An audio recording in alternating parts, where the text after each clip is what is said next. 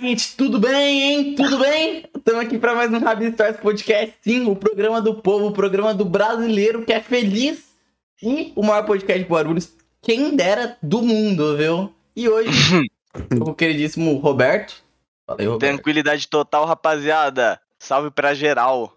E estamos com a lenda de volta. Aquele que distribui o caos e o amor ao mesmo tempo. Ele mesmo. Lindinho. Eu, oi, oi, gente, quanto tempo eu não venho aqui no Rabiscos? Cara, parece até que você tropeçou, né, mano? Não, mano. Foi você mesmo que não me chamou mais, tá ligado? Olha É lá. isso aí, tá ligado? Sendo direto, sincero mesmo, pra ir pra audiência aí, pro público que sentiu falta, gritava hashtag volta, Andy, precisamos do Andy. Tá lá, o Pixel simplesmente não me chamava. E Mas É relaxa, isso, gente, porque teremos muita coisa com você ainda. Teremos muita coisa com você ainda. Você pode e você esperar. fala isso depois do embargo, né? Não, em cima do. Não, é que a gente tem que manter uma postura de político aqui. Mas, mas, né? Temos também Hum. o. Não sei se estão ligados. Você que curte caveiras e tal, Andy, você poderia até falar com quem estamos aqui hoje. A gente tá aqui hoje com o nosso querido Hamlet. Cê é louco. Fala, rapaziada. Tamo junto, hein? É ele, pô. Mano, do nada. muito bizarrinho, Pixel, tá muito bizarrinho. Então, antes de eu continuar a conversa com o Hunt, só vou falar rapidão pra vocês deixarem um like e se inscreverem, porque estamos batendo. Vocês acreditam, Hunt? Quase Hum. 10 mil inscritos. É Nossa. quase, já, tipo, os maiores do mundo, né, mano? Pô, Praticamente, uma pessoa pô. na sua frente. Eu- Exatamente. Eu tenho uma meta pra eles, vamos bater 8 mil inscritos. Nossa, verdade. Vamos tá fazer efeito lá. inverso, tá ligado? E bater 30 likes nesse podcast. Vocês conseguem, né? Porra, facinho, facinho. E, gente, a gente também reformulou o Seja Membro, né? Roberto, você me ajuda agora com o Seja Membro, porque, enfim, os preços diminuiu, tipo, nossa, diminuiu muito, tá, tipo, mano, na boca do A balão. preço de pão. Preço de No pão. preço de pão, cara. Em vez de comprar seu pão, alimentar sua família, vira aqui do Rabin Stories Podcast. Explica É um pouquinho, aí. Roberto, como tá funcionando o Seja Membro, por favor. Ah, mano, de novo eu vou ter que pegar a colinha, véi. Não, não vai pegar colinha então, cara. Enfim, é isso. É, peço até perdão aqui, a gente tem que decorar esse Segamembro, mano. Tão passando que vergonha. É, eu Enfim. sempre passo. Você taca pra mim também, né? Ah, cara, tem que tacar pro gol. Enfim. Hamlet, tá tudo bem com você, carinha? Ô, tá tudo ótimo, mano. Vida maravilhosa e com vocês. Mano, a gente tá. Eu tô bem, pelo menos. E Você, Roberto? Aí. O Andy não quis falar, né? Tá Não, eu tô tranquilo. Eu Ah, tá. queria avisar pra todo mundo que tá assistindo esse podcast agora que tem duas coisas no mundo acontecendo. Enfim, tá rolando o lançamento agora do Elder Ring Dark Souls 4 e ao mesmo tempo tá rolando uma crise política mundial onde a Rússia tá invadindo a Ucrânia. Isso não é engraçado, Pixel. Eu não entendi o motivo da sua risada. Vamos falar sobre isso? Na moral, eu acho importante falar, tipo, sobre essas duas coisas, tá ligado? Que são Certeza. coisas que realmente mudou o mundo. Eu tenho até uma metáfora, que é até na guerra, nasce flores, a flor que nasceu foi o Elder Ring. E, enfim, desculpa. Mano. É, podemos falar Minha sobre última participação no podcast oficialmente hoje. esse- Enfim, podemos falar sobre o caso da Ucrânia. Vocês estão vendo. Tá rolando aí no mundo, velho? Tô vendo, mano. Tô ficando com medo, mano. Sinceramente, cê é louco. Os caras inventam de brigar no meio de uma pandemia. Não tô entendendo mais nada. Mano, É, meu, pra No meio do podcast, os caras brigando, né? É Foda, Ah, velho. pelo amor de Não Deus. respeita nem um pouco. Mano, tá rolando tiro, bomba e por aí vai. Pra dar o contexto, né? Tem uma parada que. Vocês estão ligados porque tá rolando a guerra? Alguém que é desinformado? Por é. causa da OTAN, né? Não? Um bagulho assim. E exatamente. É, OTAN. o OTAN, criado pelos Estados Unidos junto. União Europeia, Ocidente, por aí vai. Mais- Mais de 30 países, ou são 30 países, né? É, pra eles, iam ser essencial ter a Ucrânia, né? Que fica do lado da Rússia, que, né? É inimigo. Assim, inimigo, eles são da Ursal e tal. Aula de geopolítica com Pixel da Exatamente, exatamente. E... Nem conta que a gente ficou decorando pra fazer trabalho aí agora há pouco. Nem conto. E a, e a Ucrânia fazia parte da Rússia antigamente, até que teve, né? A guerra e por aí vai. Rússia perdeu, se fudeu e, enfim, perderam a Ucrânia. E aí, né? Estados Unidos não é bobo nem nada, ofereceu pra Ucrânia, ô, cola aqui, cola aqui com a gente que o bagulho é sinistro, mano. Você vai ter, você vai ter umas paradas foda aí com a gente.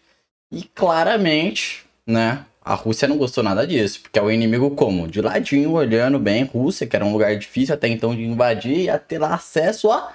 Pô, tá lá. Pediu, tá lá. Então, Tá lá enfim. Meu Deus do céu, cara.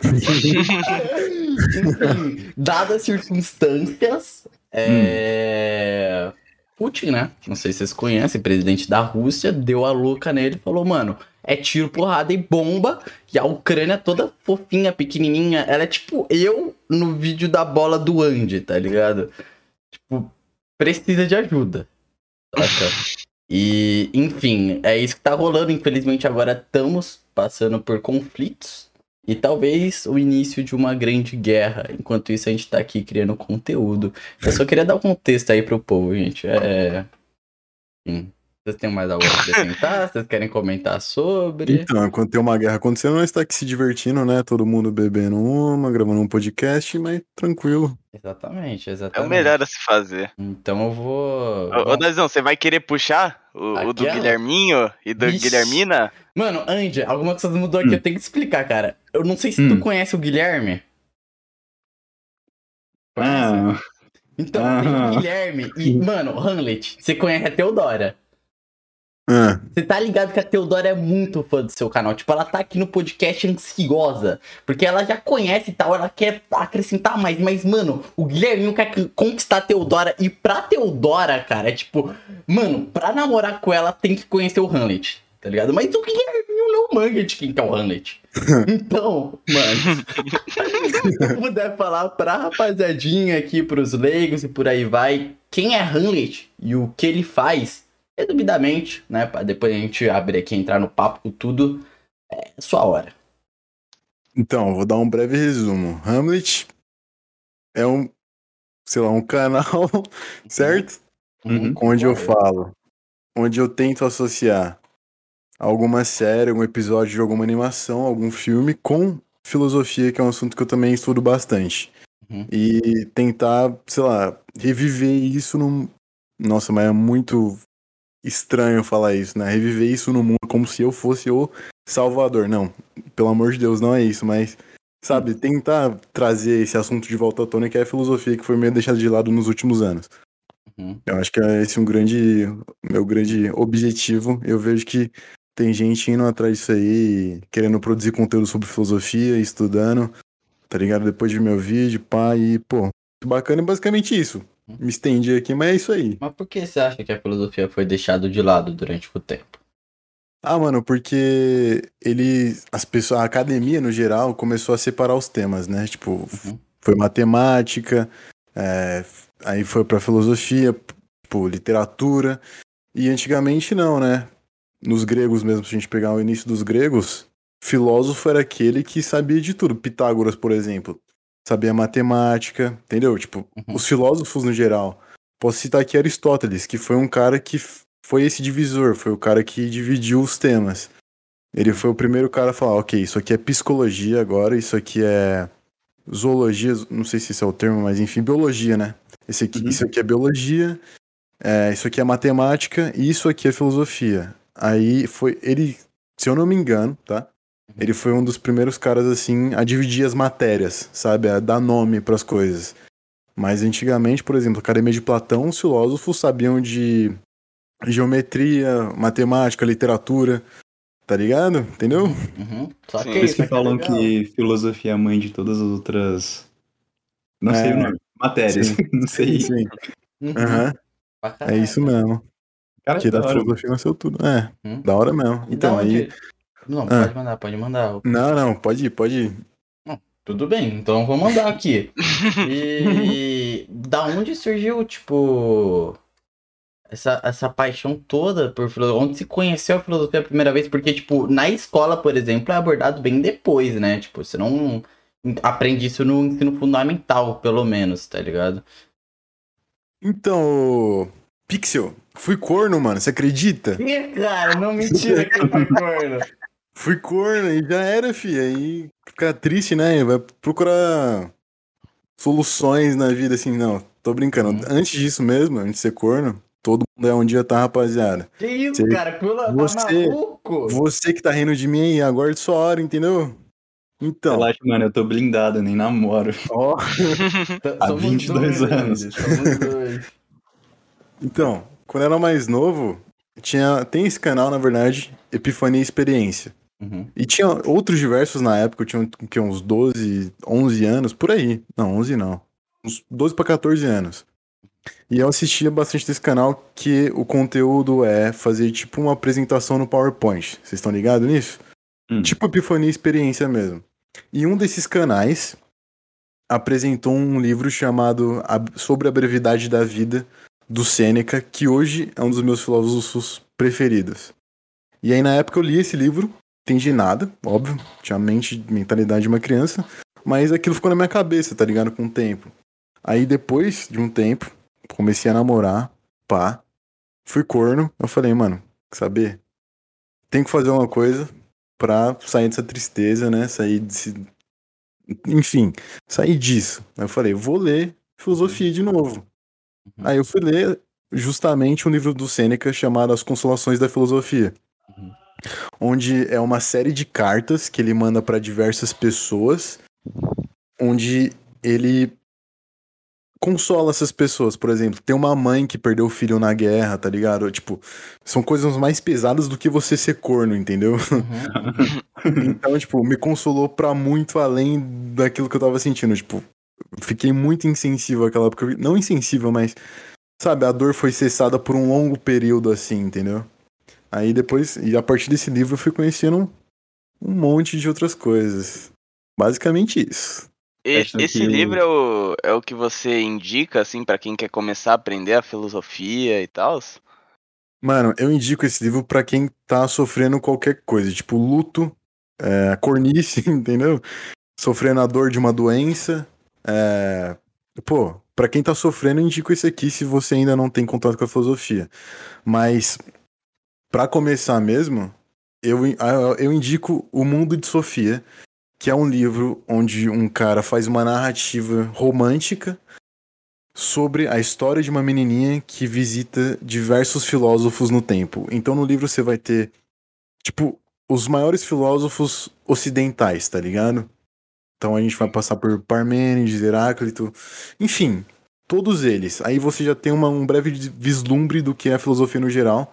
E a partir disso você vê ali o que mais te agradou, qual deles você gostou mais das ideias e você vai ler. Basicamente isso. É isso que eu indico. Essa é uma Ah. porta de entrada muito boa, né, mano? É muito, pô, muito. Foda. Caralho, que brisa, mano. Vocês, tipo, Andy, Roberto, já tiveram um contato maior com a- esse lance de filosofia e sociologia também? Cara, na época que eu fazia, tipo, alguns vídeos que até envolviam, em certa parte, tipo, não filosofia diretamente, mas me deu um ânimo pra, pra engatar pra ler, tá ligado? Uhum. Só que eu li pouco e eu tava tentando entender Nietzsche, sabe? Tipo, alguns livros, mas não tava dando muito certo, não, mano. Eu tava ficando meio mal da cabeça. Aí eu dei uma, uma, uma parada, assim, sabe? Não tava ficando saudável, não. E, e é isso, esse foi meu contato com a filosofia, breve contato. Qual que é a. Eu tô ligado que o Nietzsche foi o que criou. O que criou, não, né? O que falou sobre o niilismo e por aí vai. Não é? Confirmam isso pra não me sentir burro? Não faço sei. ideia. Eu sei que eu sei que tem niilismo envolvido na- no, no que, no que Nietzsche fala, mas eu não sei se ele é o, o cara, tá ligado? Que, que representa isso. Por favor, corrija se eu tô falando merda. É, mano. Tá, você manja nesse é o. Então, eu não, eu não posso estar falando merda, tá? Com certeza. Mas, pelo que eu saiba, o niilismo já existia antes de Nietzsche. Eu acho, eu acho que começou um pouco antes de Schopenhauer. E aí o Nietzsche, o que, que ele faz? Ele, ele é tipo um, um discípulo de Schopenhauer, que é um filósofo que diz que, só para ele entender, só para contextualizar, ele diz que a vida é um pêndulo entre o tédio e a dor sabe? Então, tipo, o cara é pessimista. E aí Uhum. o Nietzsche foi influenciado por esse cara. E antes do Schopenhauer, eu acho que criaram-se o niilismo ali, não vou saber dizer quem, mas é justamente esse, ah, nossa, vida é uma bosta ou nada importa, porque tem alguns tipos de niilismo. E aí o Nietzsche foi um cara que, de acordo com suas ideias ali, pelo que eu li do Nietzsche, eu não li tanto, mas eu li algumas obras, e ele meio que ensina a superar o niilismo. Bem, tipo, bem resumidamente e de uma forma não assertiva, é isso que Nietzsche faz, sabe? Tipo, mas ele mostra assim, tipo, você fica bem, bem, tipo, ô filha da puta, não é pra você tá falando isso aí, mano. Porque o cara, sabe, te deixa triste mesmo. Caraca. E isso é, um, isso é um bagulho muito legal na filosofia, porque ela não, tipo, ela não tem compromisso em te deixar feliz, tá ligado? Não é autoajuda. Uhum. Inclusive, essa é o, a- o discernimento entre autoajuda e filosofia. Tipo, a filosofia não tem compromisso de te ajudar. Ela só quer te falar as ideias dela, goste você ou não. Caralho, brisa. Se eu não me engano, Nietzsche é existencialista, né? Não é. É. Não, é isso aí, isso mesmo. É, isso mesmo. Mano, gente, meu Deus do céu, tamo tendo Cara, tem aula. uns bagulho que eu dou uma brisada aqui que eu não entendi. Mano. eu nunca ouvi esse niilismo. Não sei. Não sei se eu ouvi certo. Uhum. Então, Cara. pode falar, Roberto, desculpa. Não, tipo, o, o meu contato com a, com a filosofia, velho, por enquanto foi só escola e, tipo, caos que eu brisava muito, tá ligado? Eu acho que o- vocês já devem ter. Tipo, Mito da caverna. É o básico. a- a- aqueles bagulho de tipo, ah, o que que acontece depois de, de morrer, tá ligado? Essas coisas, tá ligado? Uhum. Você começa a entrar numa brisa espacial foda, tá ligado? Eu acho que é só isso mesmo. Você aprendeu? Não, que eu aprendi não, mas as- os contatos que eu tive com coisas relacionadas, entendeu? Ah, você tá maluco. Então, é, o comigo foi total escola também. Mano, eu, eu, eu já ia entrar nisso aqui, cara. Eu, antes da Cal mencionei, né? Que eu queria falar sobre The Midnight Gospel e Rick and Morty. Foi onde eu também tive mais contato com esse lance é, de pesquisar sobre filosofia pra entender, né? Rick and Morty também assim, mano, vou te confessar, eu te zoei, mas também entrei nessa pira, tá ligado? Mano, teve um momento da minha adolescência que eu falei, cara, o mundo não faz sentido, não adianta a gente ter sonhos porque todos vamos morrer. Sim, é, é época da arte, é época da arte, cada um tem seus momentos. Cada um tem Acho que todo mundo já, já É, passou então. por essa, por essa fase de nada faz sentido, nada importa, não entendo por que, que eu tô vivo, sabe? E eu tive essa pira com o Rick Morty, cara, porque o Rick falava mais coisas, eu falava, cara, que ele é tão esperto, mano, ele tá falando isso, deve ter um... A série deve estar me comunicando alguma coisa, tá ligado? Porque eu, sei lá, mano, tipo, eu me via mais no Mori, tá ligado? Aí, tipo, porra, pegando a visão aí. E entra depois o The Midnight Gospel também, que já fala outra parada, tá ligado? Já fala pra se valorizar mais a vida e tal, humaniza muito mais a parada e, tipo, cada ser humano tem um sentido, tá ligado? Então, foi aí onde eu tive mais contato mesmo, acho que foi com essas duas séries que, inclusive, o Hamlet fala pra caralho no canal dele. Falo. É, mano, essas séries são muito boas e, pô, acho que é muito bom pra iniciar também na filosofia. A gente tá falando de livro, mas essas séries também são ótimas, assim, pra você, pô, começar a pesquisar, tá ligado? Tipo, Midnight Gospel mesmo fala bastante sobre budismo, que é uma filosofia, além de ser uma religião. É, o Rick Mori também fala, apesar de ter controvérsias, eu não acho que o Rick seja niilista, mas talvez um existencialista, porque ele.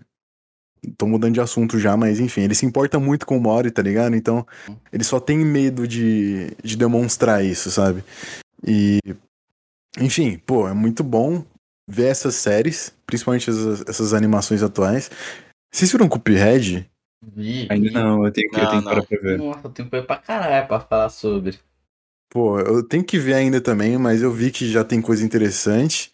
Então talvez tenha alguma coisa ali, mas não posso afirmar. O Pixel talvez possa falar melhor pra nós. Ah, eu acho que não, na real. É muito infantil? É.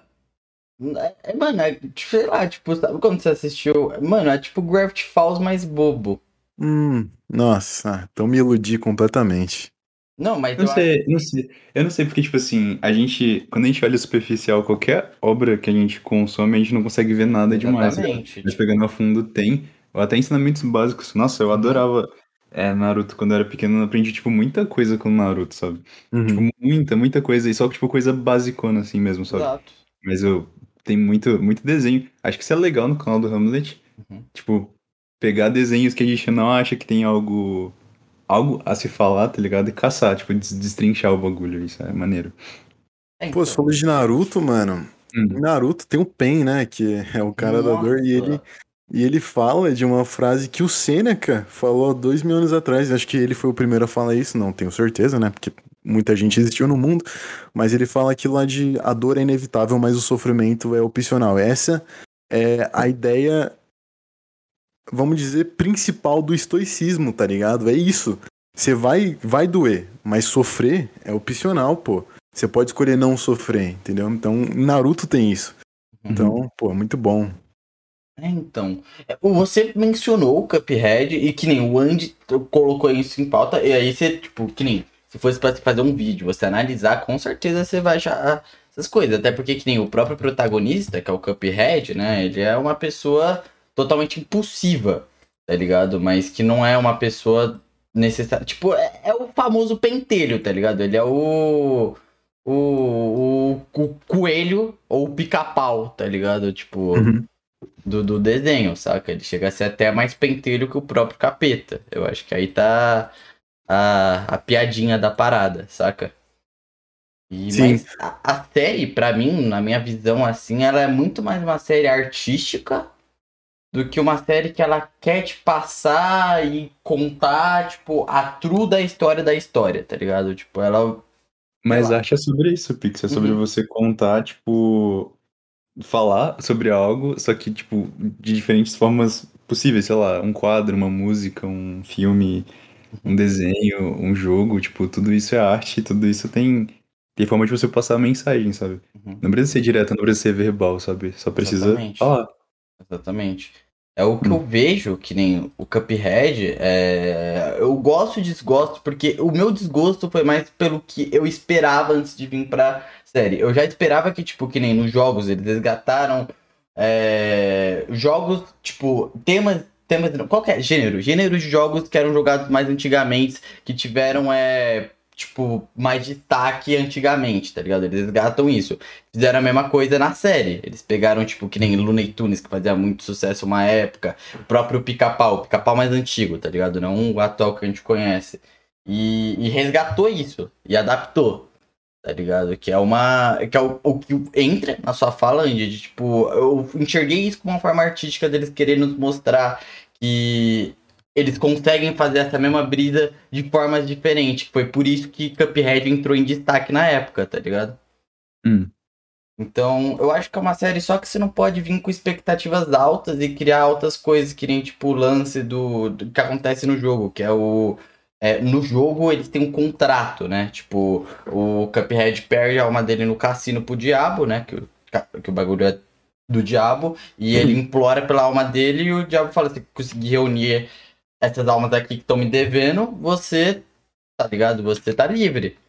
Saca? Aí ele vai atrás disso, de pegar cada alma lá. O Cuphead é filha da puta mesmo, tá ligado?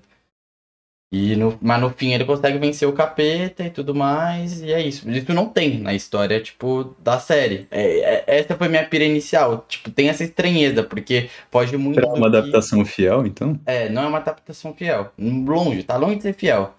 Mas mostra um Nossa. outro lado, tá ligado? Uhum. Os caras só usam então a estética do, do Cuphead pra contar uma história. Sim, por outro lado, os personagens eles seguem é, também tendo a carisma deles e por aí vai, tá ligado? Tipo, que nem você imagina o capeta vai ser de tal jeito, ele é de tal jeito.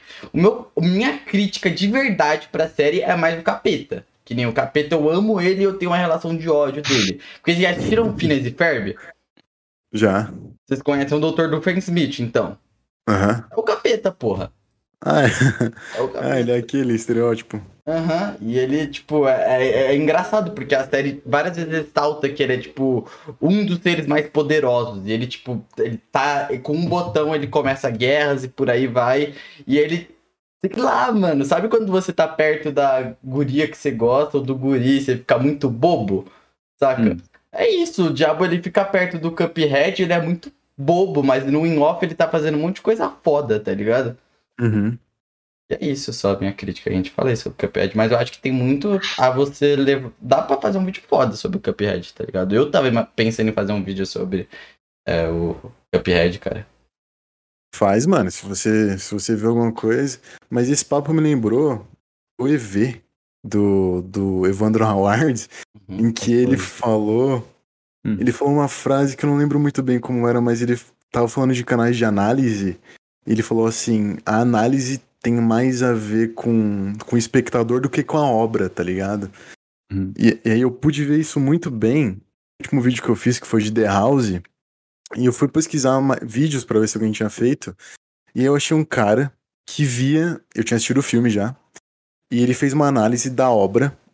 Só que ele era psicólogo, ele fazia psicologia. Então ele viu é, nuances da psicologia ali na obra, sendo que eu vi nuances da filosofia, tá ligado? Tipo, eu vi mais, mais filosofias existencialistas e, e. Enfim, filosofias no geral. E ele viu mais doenças psicológicas, sabe? Então, essa frase do, do EV fez bastante sentido naquele momento pra mim, porque talvez a análise seja mais sobre a pessoa do que sobre a obra. Entendeu? Sim. Uhum. Ô, ô Hamlet, tipo, mudando um pouquinho de assunto aqui, Tá eu fiquei com. eu fiquei com uma dúvida, tipo, você já, já pensou em trabalhar com filosofia? Ou você trabalha ou, ou só estuda porque você acha interessante e tal? Ih, falou que o youtuber não é, não é trabalho. Ih, falou que o Não, youtuber não cara, é ô, meu trabalho. Deus, não, não tem nada a foi, ver, cara? cara. Tá Eu tô falando por fora do YouTube, óbvio, pô. Então, mano, é, na verdade me fazem essa pergunta e e hoje perguntam se eu quero ser professor, né? Porque já assimilam filosofia com um professor. E não, não quero, pelo amor de Deus, não me faz ser professor. Acho que é- deve ser um inferno ficar na sala de aula com 30 pessoas tentando ensinar um bagulho, sendo que a pessoa não quer aprender, a menos que você seja de, de universidade, né?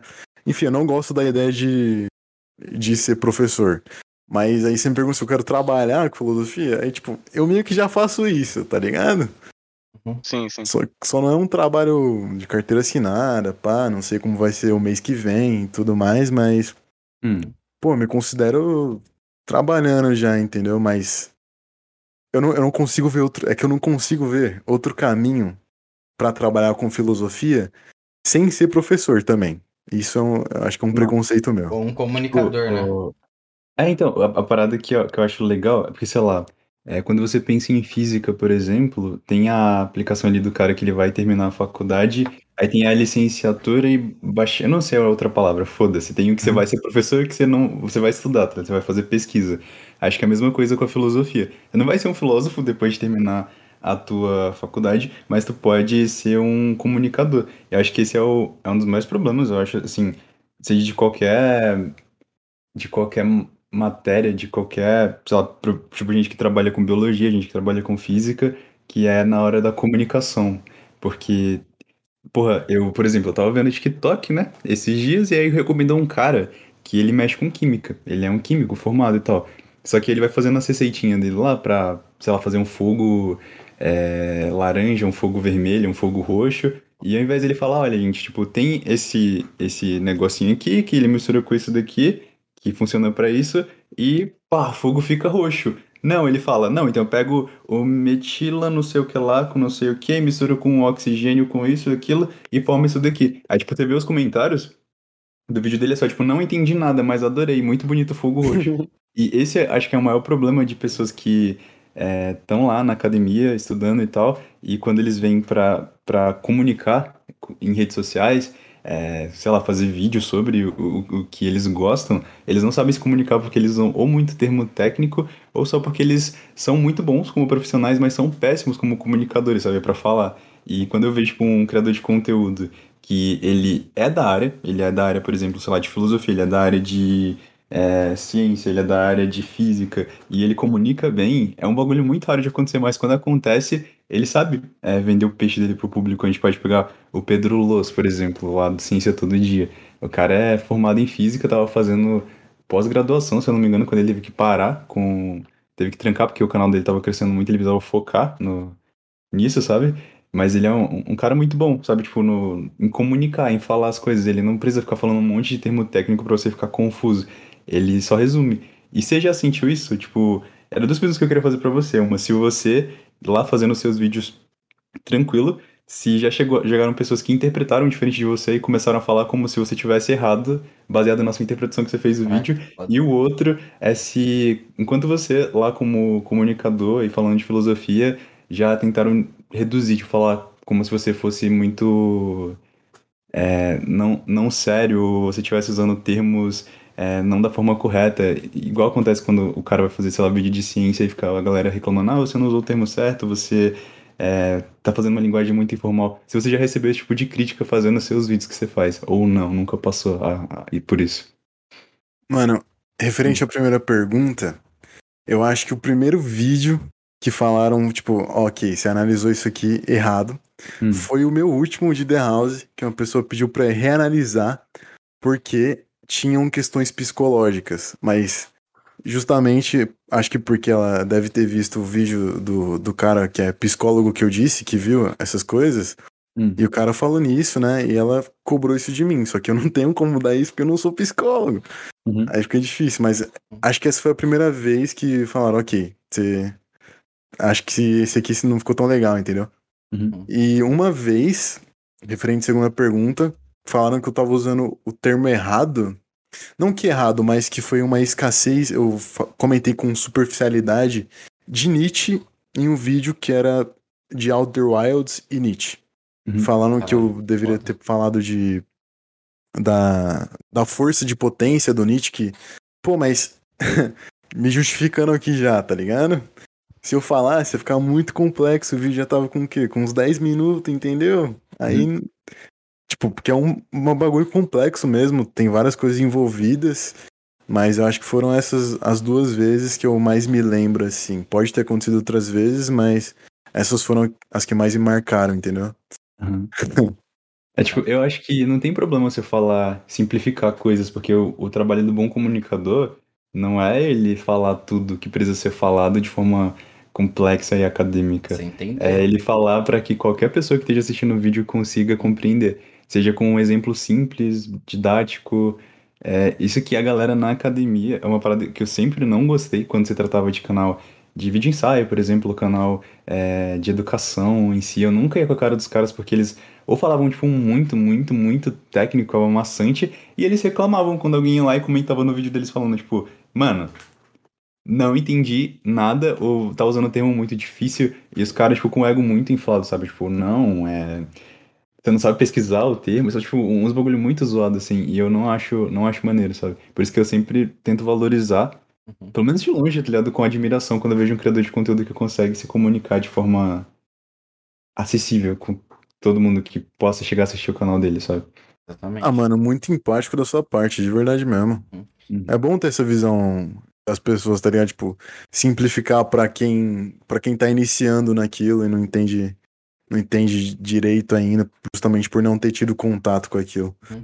Bacana. E eu acho que, Randy, falando sobre seu conteúdo, você falar sobre coisas que são cotidianas, são desenhos, então você também pega um público mais jovem, tá ligado? É, você com certeza não deve pegar, tipo, a galera muito velha e por aí vai.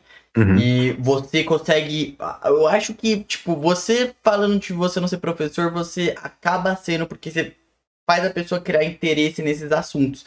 Porque você explica sobre aquilo, enquanto você tá falando sobre o desenho, que provavelmente é a parada que o cara curte, tá ligado? Ele clicou lá e fala, porra, mano, eu amo Hora de Aventura, eu quero ver essa parada e entender que brisa doida é essa, tá ligado? Aí você começa a falar sobre diversos filósofos que tem a ver com o assunto, e o cara chega e pesquisa, pra mim é um trabalho, tipo, de comunicador excelente, você aproximar um, uma matéria com algo que o cara gosta, tá ligado? Você fala, ó, essa coisa tem relação e ela tá no nosso cotidiano todo dia, tá ligado? Você não vai usar só pra um vestibular. Tem essa mania. Todo mundo passa por essa pressão do vestibular e tudo gira em torno dessa porra. Mas no momento que acabou o vestibular, qual que é o sentido de você estar estudando essas paradas?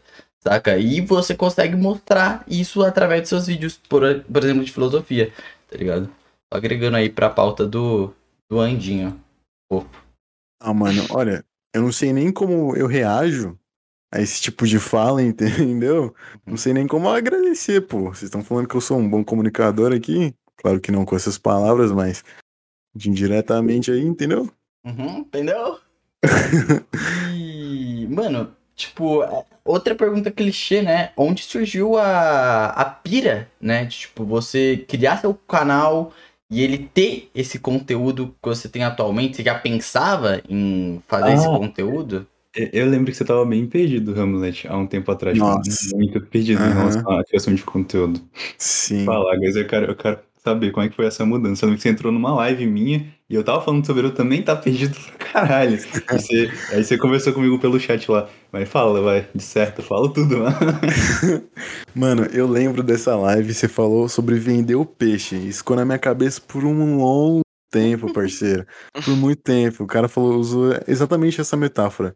De vender o peixe, tá ligado? Você tem que saber vender seu peixe. E se você grita mais, você vende mais. Acho que foi mais ou menos isso, pelo que eu me lembro. Mas vou tentar começar do começo aí. Ó. Hum. Seguinte. Era 2012, época do Monark, certo? que agora, infelizmente, tá. Descansa em paz, Monark, descansa em paz. E descanse em paz, sinto muito. Foi meu, foi meu ídolo de infância, agora infelizmente tá morto. É... Então, época de 2012, pá, Minecraft, fiz vídeo de Minecraft, claro. O nome do canal era Gohan Craft, Ô, que beleza. viciadaço em, em Dragon Ball e Minecraft, fiz lá o canal. Não deu certo, obviamente, uma, uma, uma criança, né? Tendo o primeiro contato ali com edição, com essas coisas. Aí eu fui crescendo, vendo o Selbit, que também não é o melhor exemplo aí, né? Mas tamo aí. E. A criação de conteúdo ele é, pô. É, não, pra criação sim, pra criação sim. E aí eu fui, fui vendo essas pessoas, o Phelps, o Calango, o Guaxinim, é, enfim, vários. Fui me inspirando nesses vários, fui falando, nossa, eu queria ser igual a esse cara, queria fazer a mesma coisa que ele. Queria também produzir conteúdo pra internet. E esse sonho foi crescendo. Então, desde 2012 eu crio e deleto um canal no YouTube, até, né, acho que 2019 que eu falei, ok, vou levar essa parada a sério.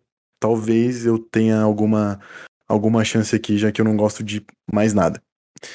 Aí, depois dessa pira toda de Minecraft, de, de alguns vlogs aleatórios, falei, ok, 2019, acho que era 2000 2019? Talvez. Falei, ok, vou, vou fazer o negócio aqui direito, entendeu?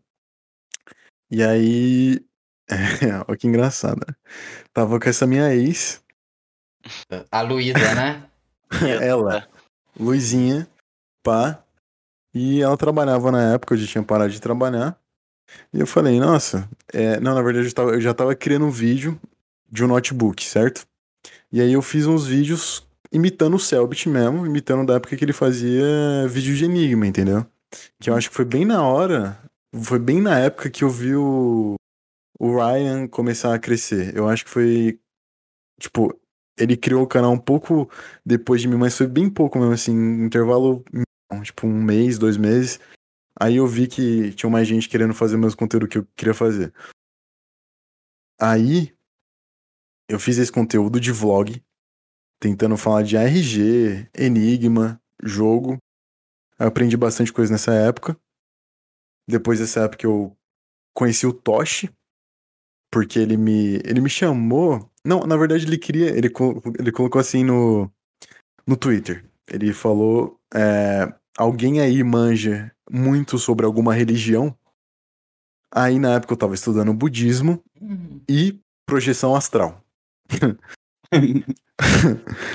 Aí eu falei, ô, eu manjo disso aqui. Aí ele falou, vamos marcar então de fazer um podcast. Na época ele tava fazendo um podcast com um amigo dele, ele era pequeno ainda, pá. E aí eu criei esse contato com ele, continuei fazendo meus vídeos, ele continuou fazendo os dele. E aí teve uma hora que a gente se trombou de novo por algum motivo que eu não vou lembrar agora, o que me marcou foi mais esse podcast. E eu comecei a ser editor dele. E aí eu tava continuando fazendo os meus vlogs, vídeos assim iguais do, do Chico, do Ryan, sabe? Foi bem naquela pegada. Aí eu tava cansando já, porque eu falei, mano, não tô gostando disso aqui, não tô gostando do resultado. Vou dar uma parada, vou dar um tempo. E você aqui, editor do, do Tosh. Aí eu fui, fui editar pra ele. Nossa, aprendi muita coisa com ele. Porque, pô, era um canal grande, tava crescendo, né? Na época ele que me contratou, ele já era um pouco grandinho. E aí eu aprendi muito sobre edição, porque eu tinha que editar o vídeo rápido e tinha que editar o vídeo bem.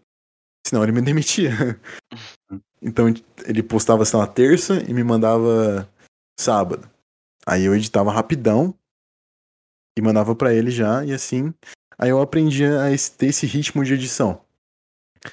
E aí como eu já tava cansando do meu conteúdo, eu falei, mano, quer saber? Eu vou desistir de tudo e vou virar editor. Sei que eu não sou o melhor editor do mundo, mas se eu parar um tempo e estudar edição, eu vou. Eu vou conseguir. Certo? Talvez. Aí tinha essa minha ex, a Luizinha. Safado. Ela tava. Safada. Cachorra. e aí ela tava trabalhando e ela tava vendo que eu tava edi- editando. Aí eu falei, e minha mãe tinha guardado uma, uma poupança pra mim, mil reais. Nada demais. Uhum. Ela tava guardando desde os meus oito anos, tá ligado? Tipo, mil reais pra quando eu fizesse. Quando eu chegasse um pouco mais na, na idade adulta. E aí, eu falei, mãe, sabe aquele dinheiro lá? Então, quero montar um PC aqui. Aí, pode crer. Aí a Luizinha ouviu essa conversa que eu tive com minha mãe e falou: Ó, quer saber? Eu vou te ajudar a montar um PC. Aí, inclusive, eu paguei ela só esse ano, mas beleza. Fiquei dois anos devendo a menina. Conto pra menina. Aí eu montei o PC e continuei editando, continuei estudando edição, mas eu falei, mano, saber? Eu não quero ser o editor. Eu quero ser youtuber, pô. Eu quero criar o meu conteúdo. Uhum. Aí foi nessa época que a Luizinha me traiu, ok? Infelizmente ela me traiu. Infelizmente não, porque agradeço muito, na verdade, que senão não estaria aqui hoje. E quando a Luizinha me traiu, eu falei, pô, saber, preciso fazer alguma coisa, preciso sair dessa tristeza, vou ler. Aí eu comecei a ler. Aí eu vi um recomendado do YouTube Hum. chamado As Aventuras de Mark Twain. Uhum.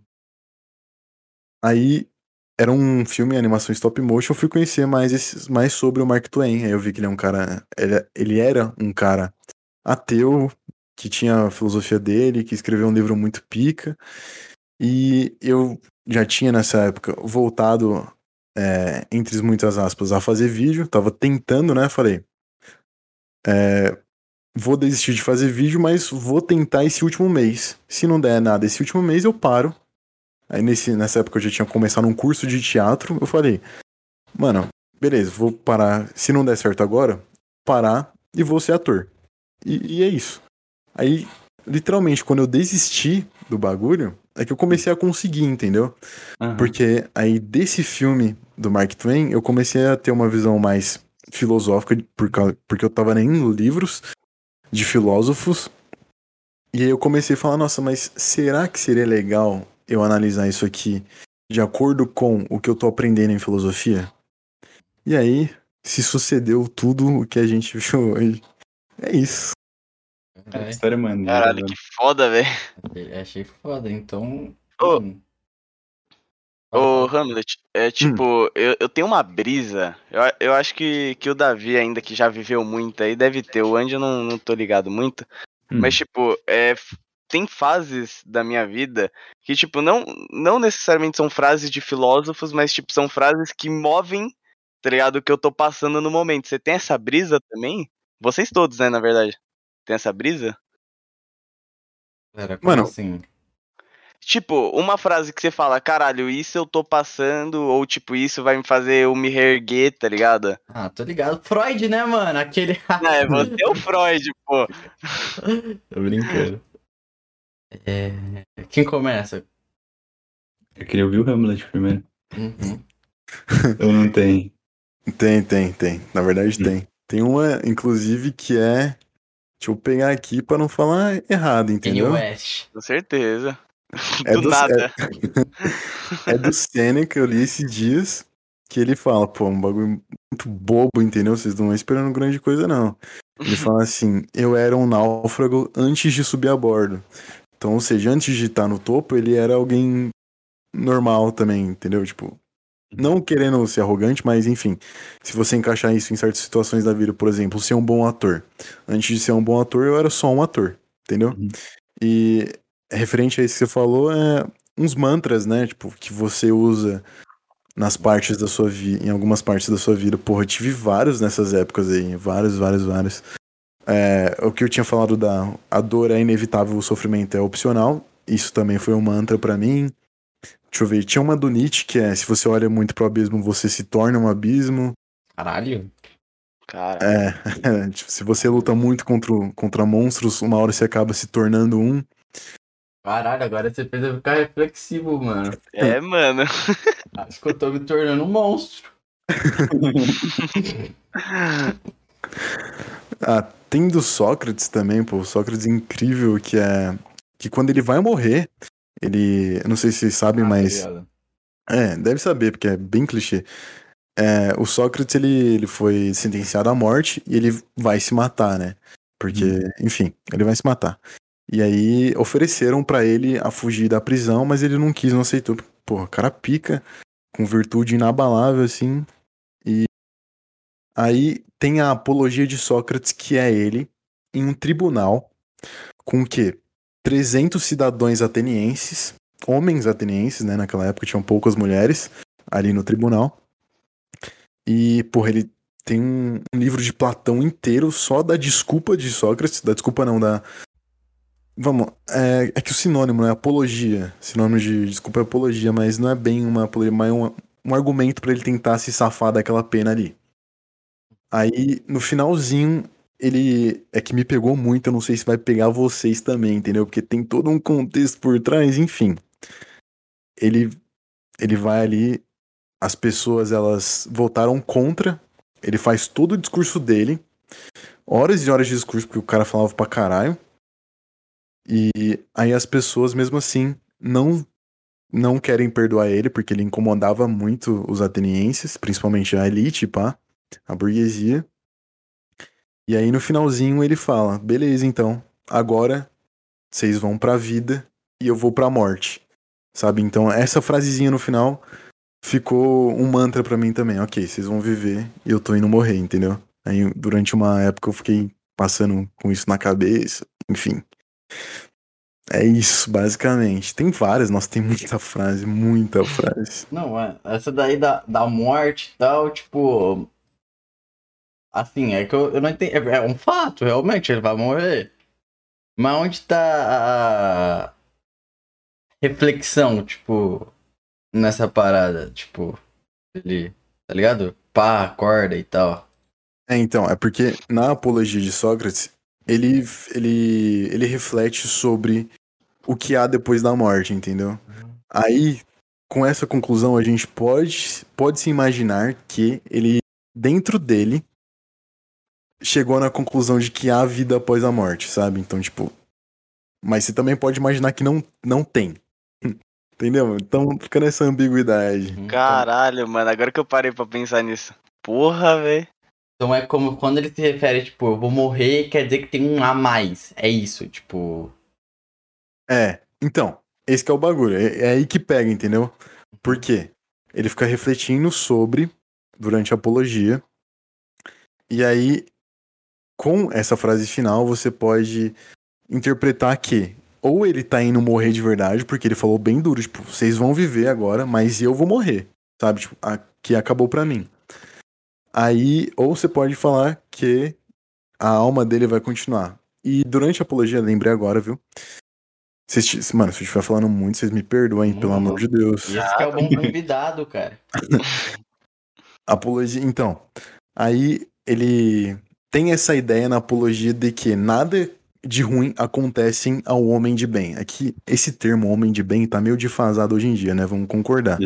Mas- Pois é. Mas antes, tinha ali um significado que era um, um ser vi- virtuoso, tá ligado? Que seguia a virtude da coragem, da disciplina, da. Enfim, várias virtudes.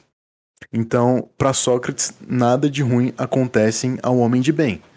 Isso quer dizer que o quê? Que mesmo que você seja sentenciado à morte, mesmo que você seja sentenciado a se matar, isso não é algo ruim que acontece com você, entendeu? E aí já começa a inversão de valores da filosofia que pra gente morte é ruim. Ponto. Morte, matar uma pessoa, ainda mais, sabe, de uma forma tão cruel que é fazer ela beber um veneno, é algo ruim. É ponto. Pra gente é isso, mas pra ele não. Pô, nada de ruim acontece ao homem de bem, portanto, a minha morte não é ruim. Pô, porque. Sabe? Nossa, eu vou entrar numa reflexão aqui também. Ó, Manda. pega.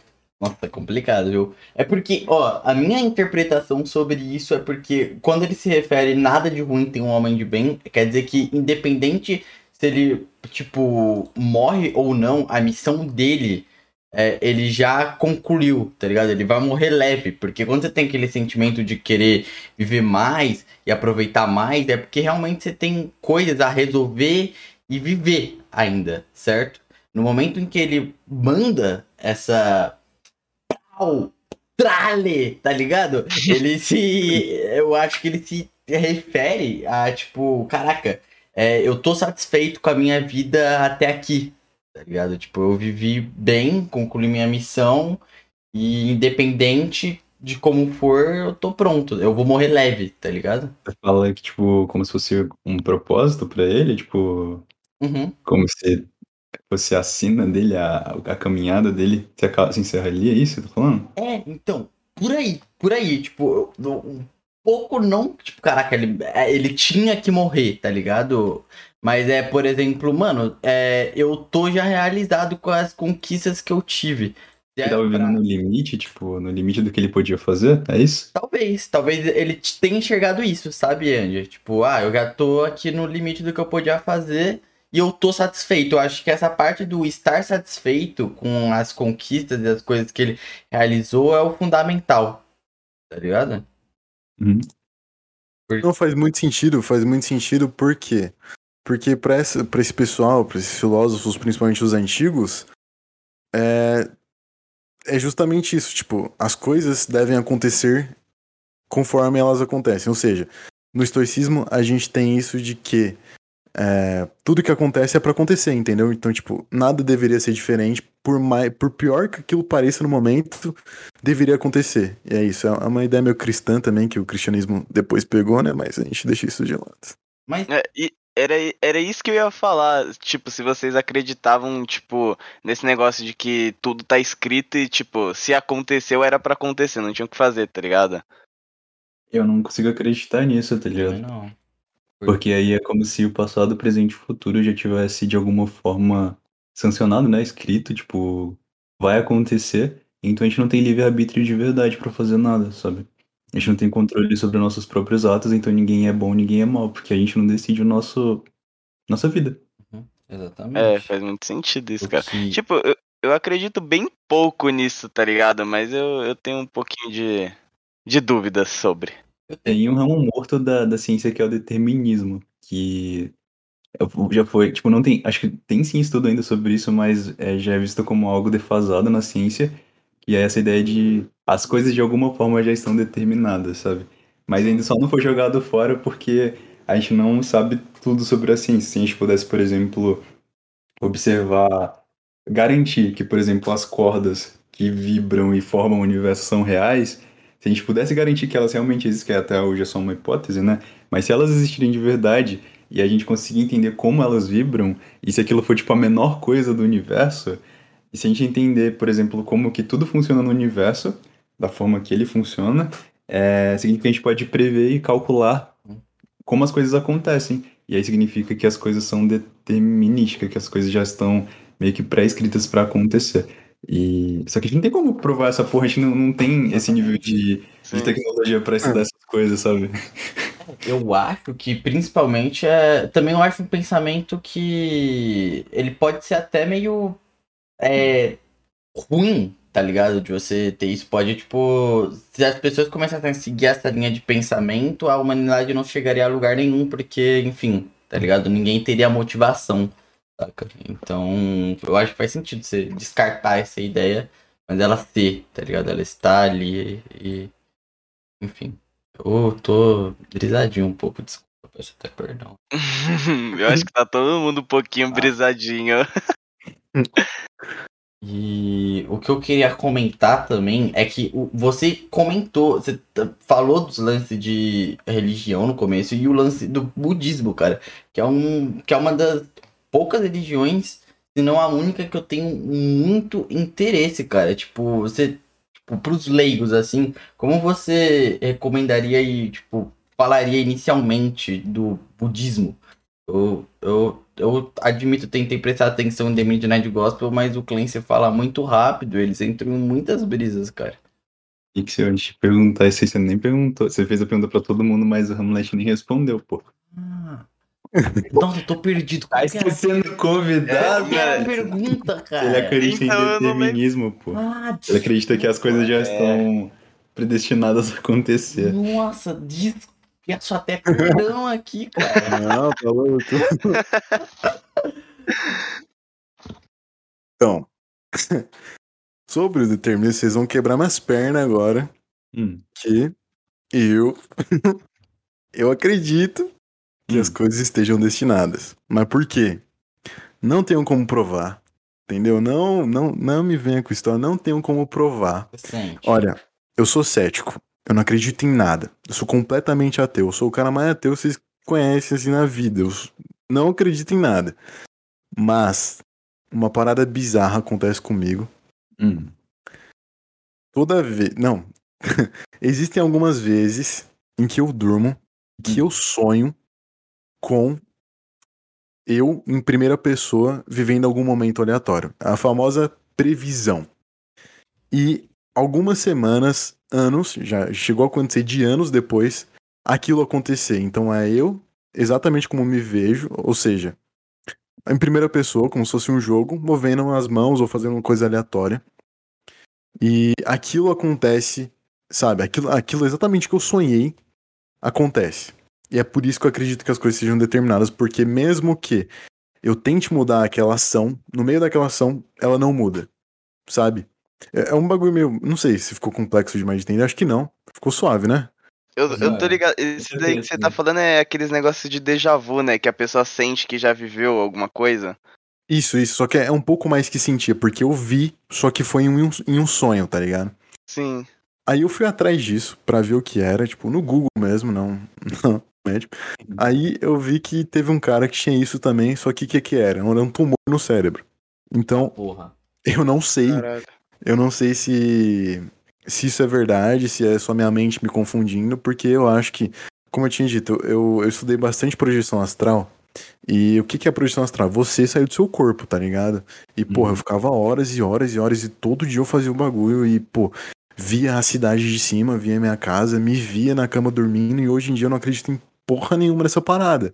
Porque eu acho que era tudo bagulho da mente, entendeu? Hoje eu sou Nossa, muito cético. Cérebro- Ah, É. sei lá, tem, env- envolve efeito placebo, env- envolve, tipo, essa parada do déjà vu, ela é quando uma memória, é que tem três formas de armazenamento de memórias, eu não ficando, não tô ficando louco, existem três formas de é, armazenamento de memória no cérebro, e tem, tipo, a, quando você recebe a informação, tem a intermediária de processar e a de armazenar.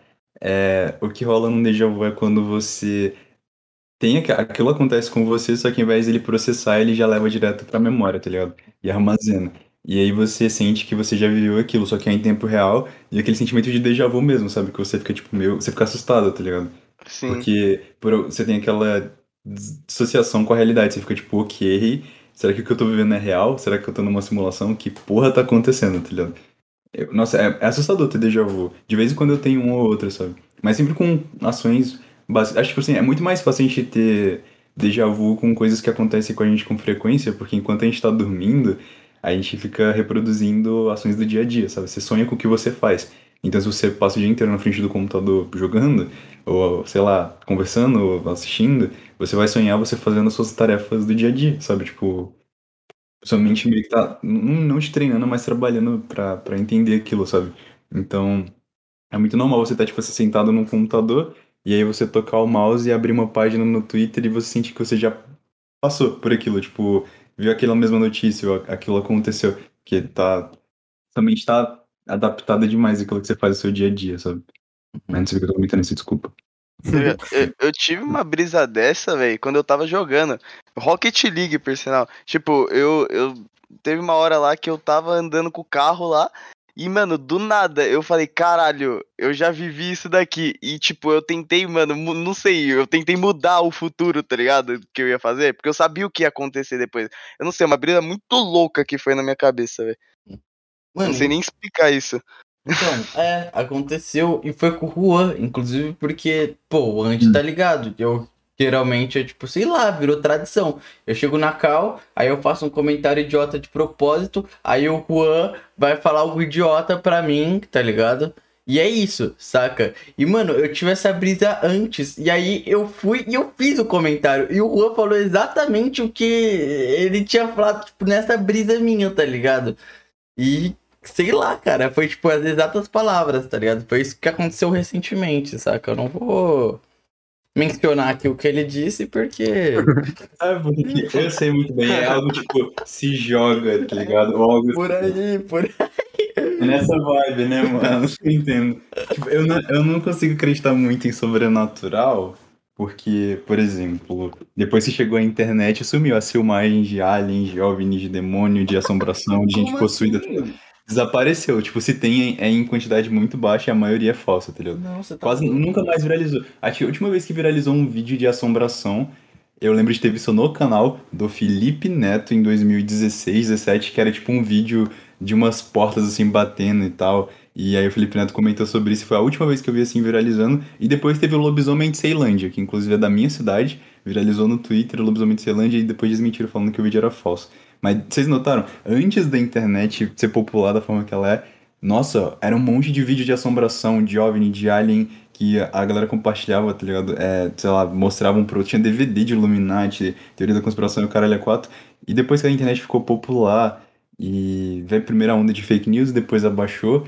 E hoje em dia você não vê mais, tipo, gente compartilhando coisas assustadoras que aconteceram, sabe? Hoje tem no TikTok, viralizou no TikTok, sei lá, é, uma galerinha jogando tabuleiro Ouija e o tabuleiro México, tipo, acontecendo de uma assombração aparecendo numa casa, mas igual tinha antes, na intensidade que tinha antes, não tem mais. E normalmente quando tem, a galera constata muito rápido que é falso, sabe? Eu te Então- refuto porque Hum. você postou um vídeo, né, sobre goblins, aliens e por aí vai. Goblin. E, tipo, com certeza pra mim tudo aquilo era verdade, tá ligado? Você tá mentindo e lá Nossa, tinha quem tá assistindo o podcast não faz a menor ideia do que você tá falando, Pixel. Parabéns. Você espantou 20 pessoas agora do podcast. Parabéns. Não, é, aí dá o contexto. O canal, o canal é teu. Mas o convidado é o Hamlet, você não tá conversando com ele. Parabéns. Perdão, perdão, perdão. Peço desculpa novamente, eu me corto, miro uma arma e dou um tiro.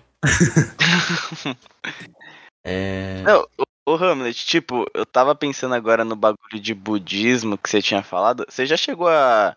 ti- Tipo, você falou também que não segue nenhuma religião, mas tipo, você já chegou a, a estudar outras que não seja o budismo? Tipo, um bagulho que eu tava. que eu vi há poucos dias até.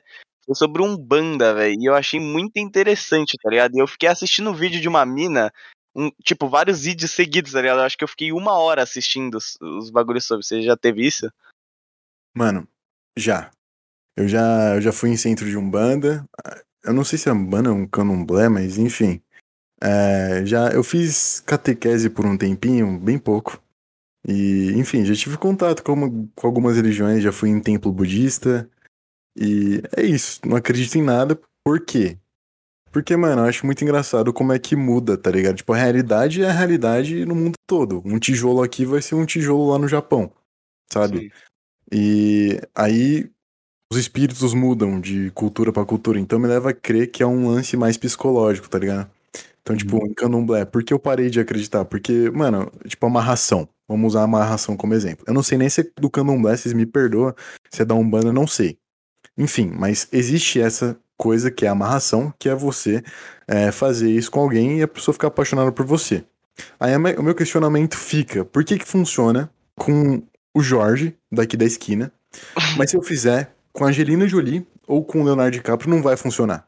Sabe? Por que que só, por que que só funciona com gente próxima, sabe? Com gente que tem contato também. É. E por, entendeu? Por que que as energias, o povo que acredita em energia, por que que a energia negativa não pega em, em figura pública, mas pega na, na minha prima aqui, entendeu? Entendeu? Sabe? Cara, Aí eu fico questionando essas paradas. Por isso que eu não acredito em nada. Caralho, tipo, que- tem, tem um bagulho que eu tava vendo, até dessa mesma mina. É tipo, um bagulho do. Eu acho que vocês já devem ter ouvido, tipo, tranca-rua, tá ligado? Lá que é o. Eu não sei se se chama demônio, não sei como que é.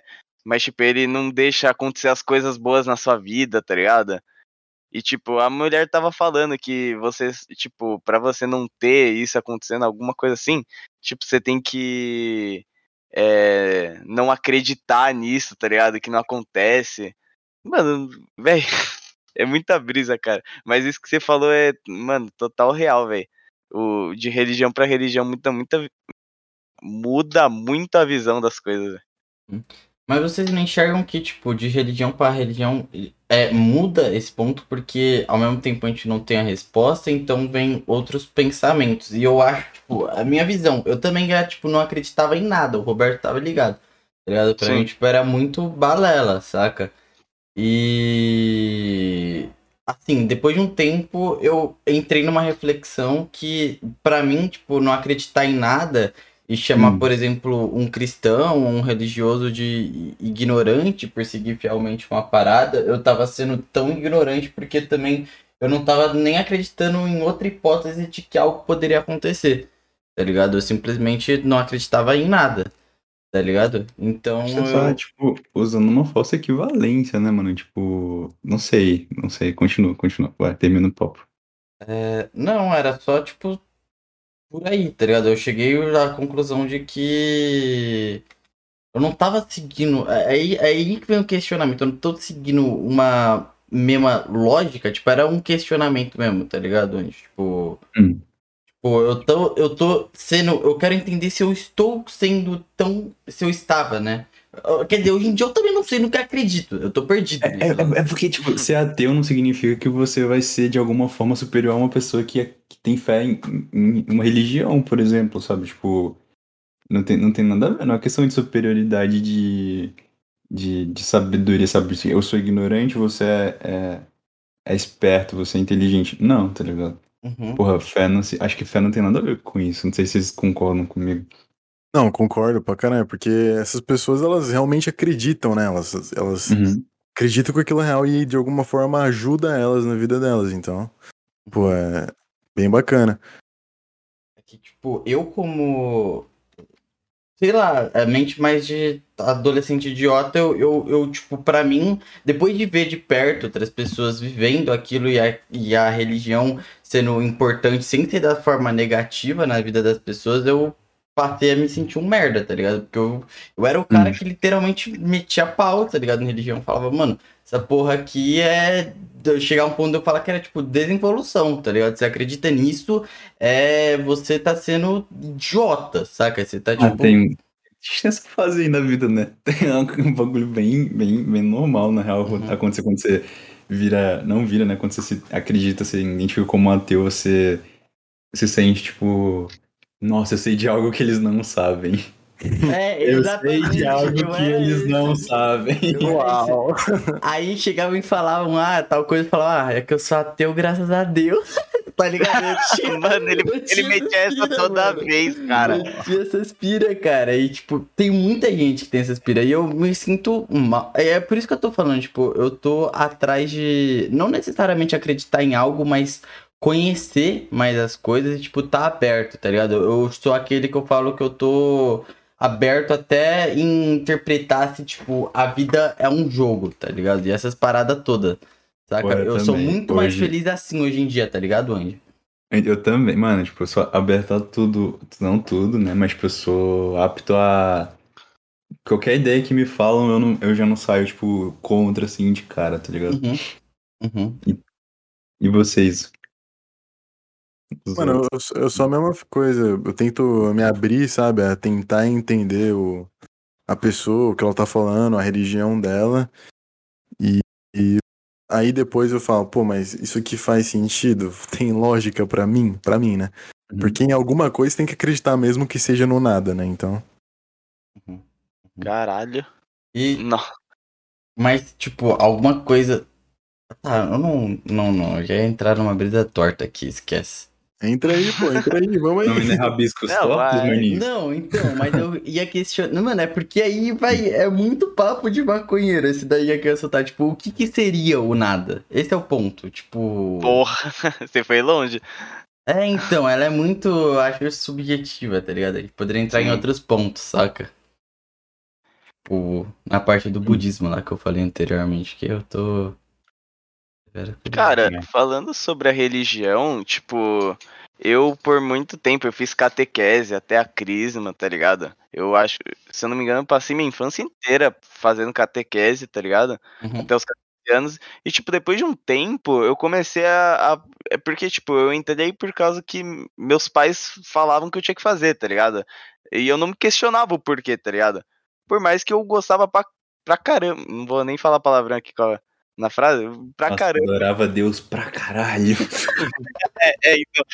Mas, tipo, eu- não me questionava sobre as coisas. E, tipo, hoje em dia, eu não consigo. Tipo, eu falo que eu sou católico, mas, tipo, eu, eu não sei ao certo o que eu, o que eu sigo mesmo, ou o que eu acredito, tá ligado? Porque eu acredito em tudo, pra ser bem sincero. Eu sei que. te- eu acho, tipo, eu sinto que tem um pouco de verdade em tudo que a gente tem em relação à religião, tá ligado? Um pouco da Umbanda, aí tem coisas que também não fazem muito sentido na Umbanda, no cristianismo, e por aí vai, tá ligado? Caralho. Caralho, mano. Que. Véi, a gente tá chegando num nível. Só não estamos ultrapassando você sabia aqui nesse podcast, né? É louco. Caralho, mano. E aí? Agora então que a gente entrou nessas brisas tortas, eu vou fazer a pergunta pro Hamlet. hum, eita. Fale sobre a sua infância agora. Eu queria saber um pouquinho mais da sua infância. Nossa, parceiro, minha infância foi. Escola. Pô. Pô, foi bem normal, mano. foi uma infância normal, tipo. É. Bom. Eu fui. Minha mãe, minha mãe trabalhava muito, né? Vou, vou tentar dar uma dramatização. Minha mãe trabalhava muito. Eu ficava, eu ficava muito sozinho, entendeu? Uhum. Aí, pô, teve uma época que eu fui criado pelo meu avô. Mas, tipo, nada demais aconteceu assim. Foi uma infância bem normal mesmo. Me diverti pra caramba com as pessoas. E aí eu fui entrando na adolescência, assim, lá pros 12 anos, eu fui ca- cada vez ficando mais sozinho, mais. 12 não, né? Nos, pros 9, assim. Fui ficando mais sozinho, mais na minha, fui mexendo mais no computador, pá, conhecendo mais sobre, sobre a internet no geral. Então tive esse contato bem cedo com a internet. E, pô, na real, foi uma infância bem de boa, bem de boa mesmo. Nada, nada demais, entendeu? Na escola você Só- era o popular? Não, não, não. Ó, talvez, hein? Assim, do- dos três primeiros anos de escola, depois do prezinho, eu tinha bastante amigo, sabe? Mas aí no quarto eu fiquei mais reservado, assim, não sei porquê. Eu só falei isso. Acho que eu meio que cansei mesmo de, de toda a interação social, de ficar no meio de gente.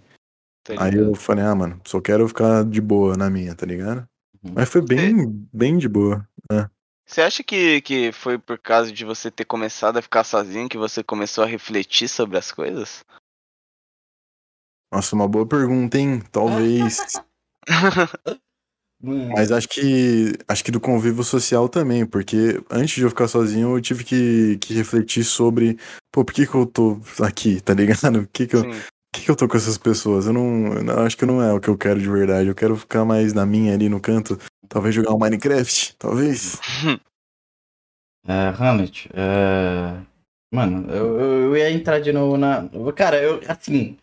Mano, as pessoas vão bater já nesse podcast que tá assistindo. Eu vou entrar de novo na questão do budismo, cara. Eu vou dar água pro Uhum. vinho aqui. É, eu só quero, eu só quero, eu não quero que aprofunde. Eu queria uma introdução, tipo, pra. Introdução ao budismo. começo, é, onde eu começo, tipo, tá ligado? Pra conhecer o budismo. Tipo, qual que é a, a pira toda, saca? Na pira do A budismo. pira do budismo. Mano, ó, vou tentar falar a história principal, assim, a breve do Buda. E aí, talvez, com ela, você consiga se direcionar. ok. Basicamente, o cara era um príncipe. Nasceu com muita coisa, pá. É, pô, tinha tudo, tinha tudo, era rico. Só que, se eu não me engano, faz tempo que eu não, não vejo essas coisas, mas se eu não me engano, ele, ele não via muito propósito naquilo. Então, o pai dele, que era o rei, queria que ele se tornasse o rei também, só que ele não via muito propósito. E, e ele, pai dele, privava ele de ver a comunidade, ou seja, a vida das outras pessoas, o vilarejo. E Então ele cresceu durante todo o tempo sem saber da existência de outras pessoas, só tendo contato com quem estava dentro lá do, do castelo, por assim dizer. Uhum. Só que um dia, não vou saber dizer com detalhes o que aconteceu, mas ele saiu de lá e ele viu que ali por volta, no vilarejo das pessoas comuns que não tinham esse rótulo de, de príncipe, de burguesia, elas sofriam muito, e tinha muita pobreza, e tinha muita fome. E ele ficou tocado por aquilo. Ele ficou, pô, vocês me negaram a realidade por tanto tempo, mano, por quê? E ele falou, ok, não quero mais isso aqui, não quero mais essa vida de luxúrias, eu quero, quero entender como essas pessoas vivem. E aí, nisso, ele foi embora, foi peregrinar. E nisso se sucedeu todo o resto que é a ideia principal do budismo, que é a ausência da dor no mundo. Puta. É, a ausência da dor no mundo. Ou seja, tipo, é meio que um conceito é, estoico também, da, dos gregos antigos, que é a ataraxia, que é basicamente a, a ausência de perturbações, sabe? Então, o budismo, se eu não me engano, tem essa mesma premissa. Eu não lembro se eles acreditam em Deus, se Buda é um Deus, não sei, mas Buda é, um, é o cara que que ficou debaixo da árvore. Tem essa história famosa que ele ficou meditando embaixo da árvore sem comer, sem, sabe, sem fazer nada, parado por vários e vários dias. E aí várias pessoas é, vieram aprender com ele em volta dessa árvore. Uhum. E, e é isso, basicamente. Então, uma introdução à ideia principal do budismo é você chegar ao Nirvana, que é o. Pô, o Nirvana acho que é, é uma banda muito boa. Grunge. Enfim, que é você é, ser livre dessas, dessas perturbações. Não sei muito bem a, a palavra que eles usam, mas eu acho que é Pô, acho que é uma, uma espécie de consciência mesmo, tá ligado? Tipo, quando você morre, você.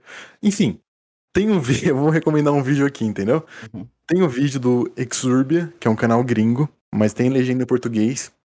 É um vídeo chamado O Budismo é Bem Ali, logo ali. Um bagulho assim. Que ele fala de quatro.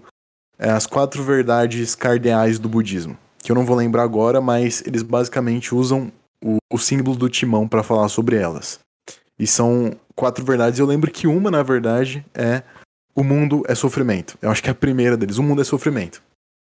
Sim. E, e você chegar no Nirvana, que é, eu acho que é depois que você morre que você chega no Nirvana, que eu, se não me engano, é até o que o Midnight Gospel fala algumas vezes, que você vai pro Nirvana quando você. Enfim, mas você tem que se iluminar. E o que, que é se iluminar? É justamente chegar nesse, nesse ponto alto de consciência que é você não ser a par do mundo, ou seja, você não deixa mais nada te incomodar no mundo. E agora você é um ser iluminado. Basicamente não isso. Tem aquela brisa do para você ter a para você entender o conceito de ter a paz e ter a paz tipo de si mesmo e por aí vai, você tem que acabar sentindo tudo. Não. Mano, eu acho que tem. Uhum. Eu acho que tem um bagulho assim, não vou saber dissertar sobre, mas eu acho que tem. Eu acho que é bem nessa pegada mesmo, de você conhecer o sofrimento de verdade para você se livrar dele. Uhum. Faz sentido. Né? Demais, é. Cara, eu, vocês falando de budismo, eu lembrei de um bagulho aqui. Vocês estão ligados do Spook House? Sim, sim. eu vou puxar essa. Mano, porque, tipo, um, um, bagulho que, tipo, eu literalmente não conhecia, tá ligado? Aí um amigo meu chegou e falou: Ah, o cara vê espírita e vê esses bagulho e tal. E, tipo, um negócio que ele fala é do budismo tibetano. Você já, tipo, chegou a estudar esse, essas coisas? Ou, tipo, você acredita que realmente, ao passar dos anos que você vai seguindo essa. Essa, não sei se eu posso chamar de religião e tal, mas é, a, quando você vai seguindo isso, você consegue aprimorar, tipo, igual ele fala, aprimorar a visão e ver os obsessores e ver aonde que tá contaminado, entre aspas, sabe? Então, aí, aí a gente entra naquele, meio aquele papo lá de, de espiritismo e tudo mais. Eu, eu não acredito justamente porque, pô, por que, que o cara vê um negócio e lá do outro mundo as pessoas veem outro? E na África, que tem várias religiões muito ricas culturalmente, as pessoas veem outros e, lá nos Estados Unidos é outra fita, na Europa é outra fita, sabe? Então, tipo, Sim. talvez ele veja isso porque ele foi influenciado pelos caras do, do budismo tibetano, que eu não estudei, não estudei sobre, não sei. Eu vi, eu vi ele falando no podcast bem por cima mesmo, entendeu? Que ele falou, fez uns bagulho lá com uns, uns instrumentos. E na época eu até acreditei, eu fiquei acreditando. Eu falei, nossa, caramba, obsessor, que louco, né? Que mundo maravilhoso que nós vive, mágico. Mas aí eu parei de acreditar. Eu falei, mano, não, não faz. Porque, pô, por que só. Ele, ele, se eu não me engano, uma vez, nesse podcast, ele fala: é, Eu não acredito que ninguém no Brasil saiba fazer projeção astral, sabe? E existem muitos canais de projeção astral no YouTube, eu não acredito, deixando bem claro, e é bom frisar isso que eu não acredito, sabe? Não, tipo, recomendo pra você conhecer, mas, enfim, você que decide depois. Mas, tipo, como é que o cara afirma isso, sendo que tem tanta gente que, sabe, que diz fazer? Como é que é, eu vou acreditar na crença dele e vou colocar ela acima das, das outras pessoas que afirmam É. que também conseguem? Então, tipo, ele, ele quer que as pessoas acreditem, tá ligado? Nele, mas ele não credibiliza pessoas que ele nem mesmo conhece, tá ligado? Aí é- Então. é, é foda, amigão. Você quer que eu acredite em você, sendo que você também. Você não quer ser descredibilizado quando você descredibiliza os outros, sabe? Qual o Ah. sentido disso? Exatamente, cadê a lógica, pô? Onde que tá a lógica nisso aí? Tentando É tipo, conquistar a- no discurso, pô. Boa parte das religiões é monoteísta, eu não sei. Mono... É monoteísta, que tipo, acredita em um Deus só, acho que é isso. A maioria delas, tipo, negam a existência de qualquer outro Deus, sabe? Tipo, até mesmo de deuses que elas simplesmente não conhecem. Elas só falam, não, esse aqui é o único, o único existente. E baseado em quê? Porra nenhuma, tá ligado? É, aí é o cara questão vira... de fé, sabe? Aham, o cara virou anticristo, vira, vira o deus falso. É, pô. E pra mim isso só, só gera mais briga, só mais guerra, né? Então.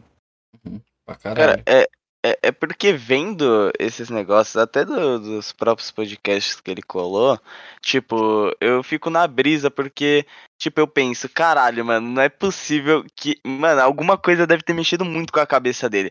Porque não é possível que ele criou, tipo, várias histórias que, tipo, são gigantes, que ele conta por horas, tá ligado? E, tipo, que fazem até um pouco de sentido se você entrar, entrar muito de cabeça no que ele tá falando, tá ligado? Tipo, ele já chegou a falar que que ele ele tava brincando quando ele era criança e ele não lembra muito bem, ele falou, mas ele foi atropelado por um carro e bateu a cabeça e tipo ele viu é, a avó dele que tava morta falando que não era a hora dele ainda de ir pro céu, tá ligado? E ela mandou ele de volta e ele acordou, tá ligado? Caído na calçada, tá ligado?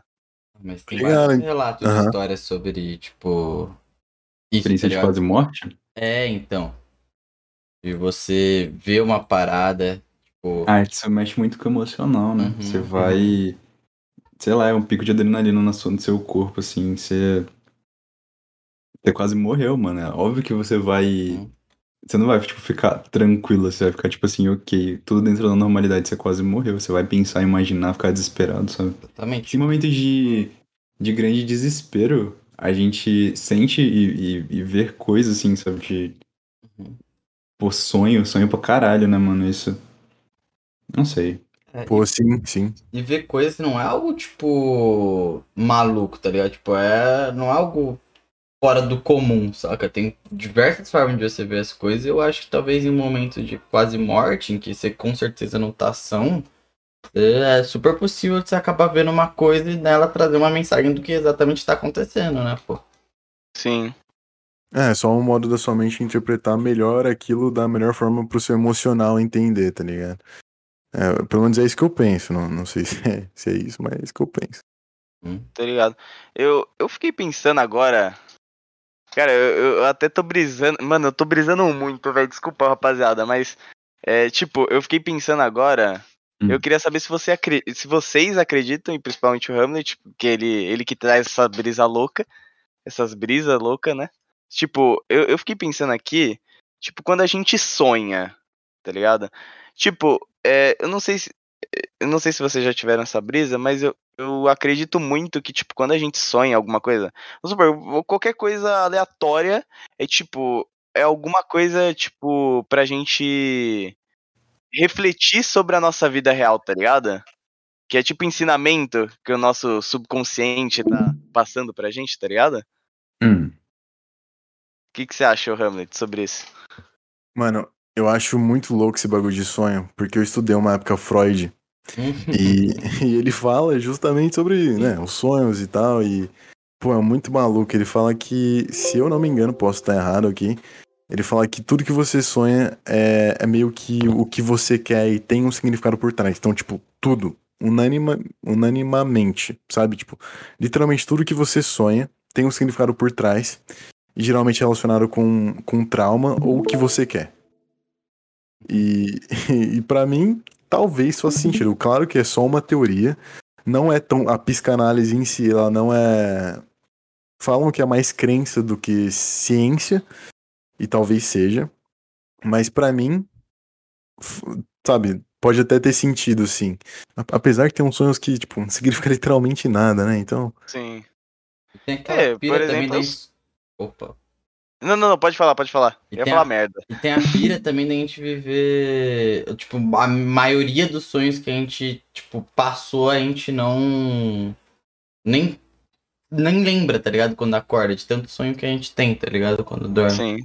Eu vou usar o papinho que o Hamlet meteu agora há pouco pra falar disso também. Tipo, se. Tipo, não tem nada de sobrenatural nos nossos sonhos, mano. Porque é, tudo que a gente sonha, a gente já teve experiência com isso, tá ligado? A nossa cabeça não monta nada do zero, tipo, não cria nada.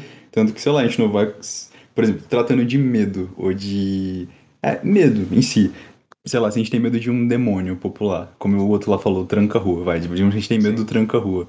Aí eu vou lá, fiquei sabendo do tranca-rua ano passado. Aí tem um sonho com a porra do tranca-rua, tá ligado? Se eu não saber do tranca-rua, eu não vou sonhar com o tranca-rua, tá ligado? Exato, exato. Então, se eu moro, sei lá, na China, onde provavelmente não existe tranca-rua, eu não vou sonhar com o tranca-rua, com a pomba gira, Zé Pilintra, sei lá, mais um monte de, de- de- de- desses caras que tem por aí, tá ligado? É, você não vai ter medo do diabo se ele- você não sabe que ele existe, tá ligado? Exatamente, tá Uhum. ligado? Então a gente não vai sonhar, tipo, ter um sonho cristão uma noite, não conhecendo o cristianismo, e de repente eu sonho com o Lúcifer trancafiado no inferno e eu vejo ele fazendo um muahaha, tá ligado? Vou matar todo mundo, Ele kkk. gostou da Exato. série? Ai, eu quero. Desculpa, cara, foi mal. Peço perdão. Ah, mano. Mano, e outro papo agora, indo da água pro vinho, é, vamos falar sobre eu, a filosofia, tipo, de hoje em dia. É, eu quero entender em que caminho tá, a gente tá indo da filosofia e sociologia, porque hoje em dia a gente tem internet, né? A gente tem uma nova maneira, eu acho, de interpretar o mundo e, porra, época de muita ansiedade e por aí vai. Que caminho tá indo a, a filosofia, Hamlet? Tipo. Quais são os novos. Eu não sei se tu manja, né? Tipo, pô, se tu falar eu não, não tô ligado. É problema meu, né? Olha, manjo pouquíssimo, mas se eu não me engano, atualmente existem alguns filósofos considerados, mas, pô, filósofo só ganha credibilidade com muito tempo, né? Pá, Quando já morreu, enfim. Aí, Hamlet, quais são os maiores creators aí da área da filosofia? É, mano. E o Pondé, mano? Não, ah, mas. Enfim, pô, é. Ah, eu gosto desses caras, só que eu acho que eles, eles não trazem. Ah, pelo amor de Deus, vou me tacar a pedra aqui, vou falar isso não, meu Deus. Olha lá. Acho que o mais é, próximo da modernidade que eu posso falar sobre é sobre as filosofias da educação. Por exemplo, tem o positivismo. Positivismo foi uma filosofia criada pelo, pelo Comte, o Comte, e ela defendia uma visão mais conservadora e, e ela defendia a manutenção da ordem. Enfim, era um bagulho bem conservador mesmo. E principalmente as essas filosofias mais atuais, elas mudaram as formas como você vê a história. Ou seja, uma historiografia. Elas mudaram é, a maneira como a gente analisa. Por exemplo, o positivismo foi a primeira filosofia que deu origem à sociologia. Foi aquilo que o Andy falou. Do, da filosofia ser a mãe, ou, enfim, o pai das, da, da- de todas as outras matérias, de, todas as outras ciências, porque alguém teve que pensar antes de, de fazer a ação, né? Uhum. Então, o, o positivismo foi o criador do, da sociologia. Posso estar errado, tá? Mas foi, foi isso que me foi dito, foi isso que me. Enfim. E essa, e essa filosofia fez uma historiografia da história. Ou seja, ela via a história como linhas, por exemplo, Tortas. É, meio torce. Teve a época de, de onde as pessoas eram politeístas, por exemplo, Grécia e Roma, enfim, aquela época mais antiga, nórdica, enfim. Teve a monoteísta, que foi o quê?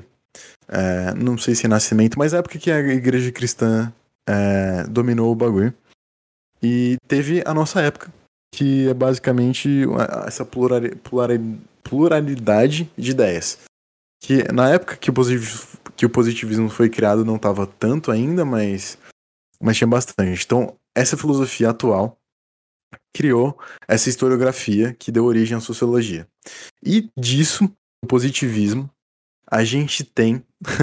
aqui o pessoal não gosta muito de falar sobre, mas acho que é por ignorância, o socialismo certo? Uhum. Karl Marx e, e o Engels, e, e, óbvio, tiveram gente antes dele que deram ali origem, foram os pensadores iniciais do socialismo, antes mesmo do Marx e do, do Engels.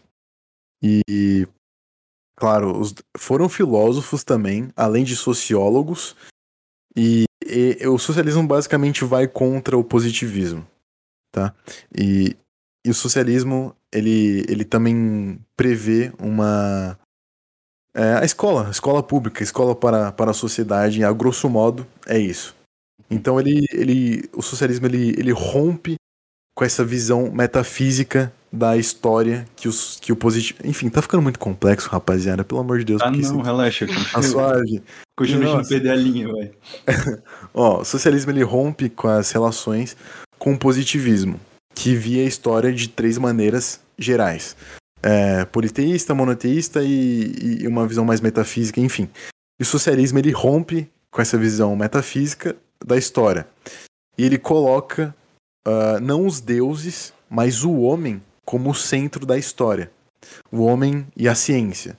Ou seja, é, é como se a gente coloca, o positivismo coloca na história os deuses como centrais. Então foram influência dos deuses. E o socialismo não, ele fala, ok, foram condições psicológicas humanas. E aí no socialismo tem uma ideia muito bacana que, nossa, vai me tacar pedra, puta que pariu, eu tô falando que socialismo é bacana na internet, na época que nós vivemos, enfim, mas estudem que, pô, tem bastante coisa que dá pra tirar disso aqui, dá pra você aproveitar de outras maneiras, enfim. É, os socialistas, eles, claro que foi desenvolvido, enfim, mas originalmente eles acreditavam, Marx e Engels, acreditavam que microcosmo da sociedade influenciava mais que o macrocosmo. Ou seja, hoje a gente pode ter como exemplo que o meu bairro influencia mais a sociedade do que, por exemplo, o McDonald's. Sabe? Foi, porra, um exemplo absurdo que eu dei aqui. Mas é mais ou menos essa pegada. Porque eu concordo com essa visão. Uhum. Porque, por exemplo, a gente tem as marcas, certo? As marcas são o macrocosmo, a superestrutura da sociedade, e essa superestrutura a gente tem como é, uma intuição. É, é até é uma conclusão contra-intuitiva, mas intuitivamente a gente pensa que as marcas influenciam mais nós do que nós influenciamos ela, elas. Mas eu acho que não, justamente por ter lido sobre socialismo, eu acho que nós influenciamos mais as marcas. Exemplo disso é o quê? Com a ascensão do Twitter, que é hum. majoritariamente é, por nós, pelo microcosmo, nós influenciamos o macrocosmo. Por exemplo, eu lembro em 2015, 2014, por aí, tava em pauta no Twitter a discussão sobre homofobia, sobre casais gays, LGBTs no geral, e a Boticário foi lá, uma marca que tinha muito a perder naquela época. A gente tá falando o quê? De que uns sete anos atrás e, pô, muito de sete anos pra cá. E a gente tá falando de, de uma época onde as pessoas eram abertamente homofóbicas, sabe? Só uhum. que, por conta da internet, por conta desse microcosmo é, crescendo e evoluindo a mentalidade, essa marca viu isso e começou a ser influenciada pelo microcosmo. E a partir disso, sim, ela começa a vender produtos. Então, não é que o macrocosmo não influencia o microcosmo, mas o microcosmo influencia mais o macrocosmo que o inverso. Entendeu? Então essa é uma ideia do, do socialismo e, e, da sociedade. E aí. Ah. A internet ela veio para romper isso, né? Porque, tipo, é, a gente pode pegar, por exemplo, moda, cara. Moda ou padrão de beleza. Tipo, quem define o que é padrão de beleza ou o que, que é moda é a exclusividade. E a exclusividade é pouco, é tipo, é o, é o, é o, é o mínimo, tá ligado? Por Uhum. exemplo, é, quem define o que é moda não vai ser eu ou você com o nosso poder de, de, de compra, tá ligado? De influência que é. Não que a gente não, não seja influente, mas, tipo, comparado, sei lá, a, a marcas gigantescas, a gente não tem influência na moda, por exemplo, sabe? Então, tipo, quem define o que é bonito, ou o que é legal, ou o que é maneiro, não é a, a sociedade em si. É, pra são marcas, são empresas, são, tipo, quem tá ali no topinho da, da, da pirâmide. Seja lá qual pirâmide você esteja imaginando, mas, tipo, é o topo da pirâmide. Por exemplo, é, sei lá, as pessoas mais ricas, sabe? Rico no mundo é minoria. E são eles que influenciam o que, que é bonito e o que, que é feio. Porque eles têm o capital, né? Que é o poder. E no mundo capitalista, quem tem capital tem poder. Uhum. Caralho. E aí veio a internet pra mostrar que, mano, ó, nós tem força Uhum. também, sabe? A gente tá aqui também. Tipo, quando a internet ela vê, por exemplo, uma marca querendo empurrar a goela abaixo pra gente uma, um conceito. Por exemplo, teve, tá tendo agora no TikTok uma, uma discussão sobre balaclava. Balaclava é aquela, aquela, aquele acessório que, tipo, porra, no Brasil não funciona mesmo, que o Brasil é um país racista pra caramba. E, sei lá, se um cara negro utilizar uma balaclava, as pessoas vão associar automaticamente a, a um criminoso, por exemplo. Essa pessoa ela não vai, tipo, sabe? Tem muita gente falando agora no TikTok. É porque, tipo, tem uma mina, e não só uma mina, mas tem marcas que estão querendo trazer essa porra dessa balaclava como moda e popularizar no Brasil. Mas só quem pode usar isso sem ser julgado no Brasil são pessoas brancas e que vão, sei lá, tipo, num restaurante super caro com uma balaclava. Não vai ser, tipo, é, sei lá, uma pessoa negra andando na rua com uma balaclava. Se a pessoa sair no meio da rua com uma balaclava, é capaz ela tomar um tiro da polícia, Sim. tá ligado? Sim, sim. Então, tipo, é, quando chega uma marca ou, tipo, uma tendência que a população atualmente não acha legal, a população fala, vai tomar no cu, tá ligado? Enfia a balaclava no rabo, eu não Uhum. quero usar isso, isso não é legal, isso não é maneiro, tá ligado? Então, tipo, é, hoje a gente vê a internet negando tendências que até um tempo atrás a, a marca ou a empresa que tem poder, tem dinheiro, você falava, ok, isso daqui vai ser o que vai ser legal no próximo ano. E a gente chega e fala, não, vai não. decide, tá Exatamente. ligado? O poder é nosso agora, pô.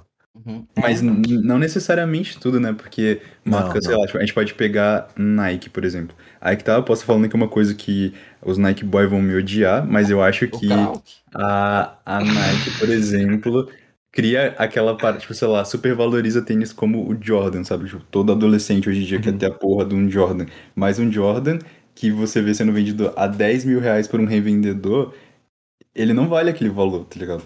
Porque a exclusividade que a marca cria, tipo, a marca pode produzir 10 milhões daquele tênis se ela quiser, mas ela produz em pequena quantidade para gerar uma escassez falsa. E é assim que, sei lá, tipo, muitas marcas dentro do capitalismo trabalham, tipo, criando falsa escassez de, de um produto. Tipo, quando eu crio uma edição limitada de blusas pro meu RPG foda. e eu falo, gente, vocês têm até o dia 31 de fevereiro pra comprar isso aqui, porque você não vai, não vai ter mais, acabou. Mas, tipo, sei lá, aí quando eu vejo um carinha no quarto dele falando, foda-se, Selbit, eu vou fazer o seu. Eu tenho uma máquina de costura aqui em casa, eu vou pegar essa estampa e imprimir nessa blusa que eu vou fazer igual. Tipo, e eu vejo a galera, tipo, puta, falando, nossa, isso é pirataria. Eu não vejo como pirataria, eu vejo como. Cara, ele não quis imprimir mais blusa porque ele não quis, tá ligado? Tipo, tá tudo tranquilo. Não que essa discussão tenha existido em algum momento no Twitter, mas é só o que veio na minha cabeça agora eu falei, mas sabe? Tipo, escassez falsa, tipo. Só pra, pra galera gastar muito dinheiro, ou tipo, sei lá, edição limitada de alguma coisa, quando não é limitada de verdade, eu acho paia, tá ligado? Mas eu não sei porque que eu entrei nesse assunto também, desculpa, continua lá com o socialismo, Hamlet. Não, pô, faz todo sentido, faz todo sentido. Ah. É, inclusive, isso, o socialismo trabalha em cima. Mano, nossa, o pessoal vai me achar muito socialista aqui, mas eu não sou, rapaz, eu só estudo, tá bom, mano? Enfim, é, isso que você falou me lembrou bastante sobre os NFTs, mano. Simplesmente Uhum. não tem necessidade de criar escassez, não tem necessidade, os caras criam, mano. Pra um Uhum. bagulho que é digital, que é infinito e limitado, os caras querem criar.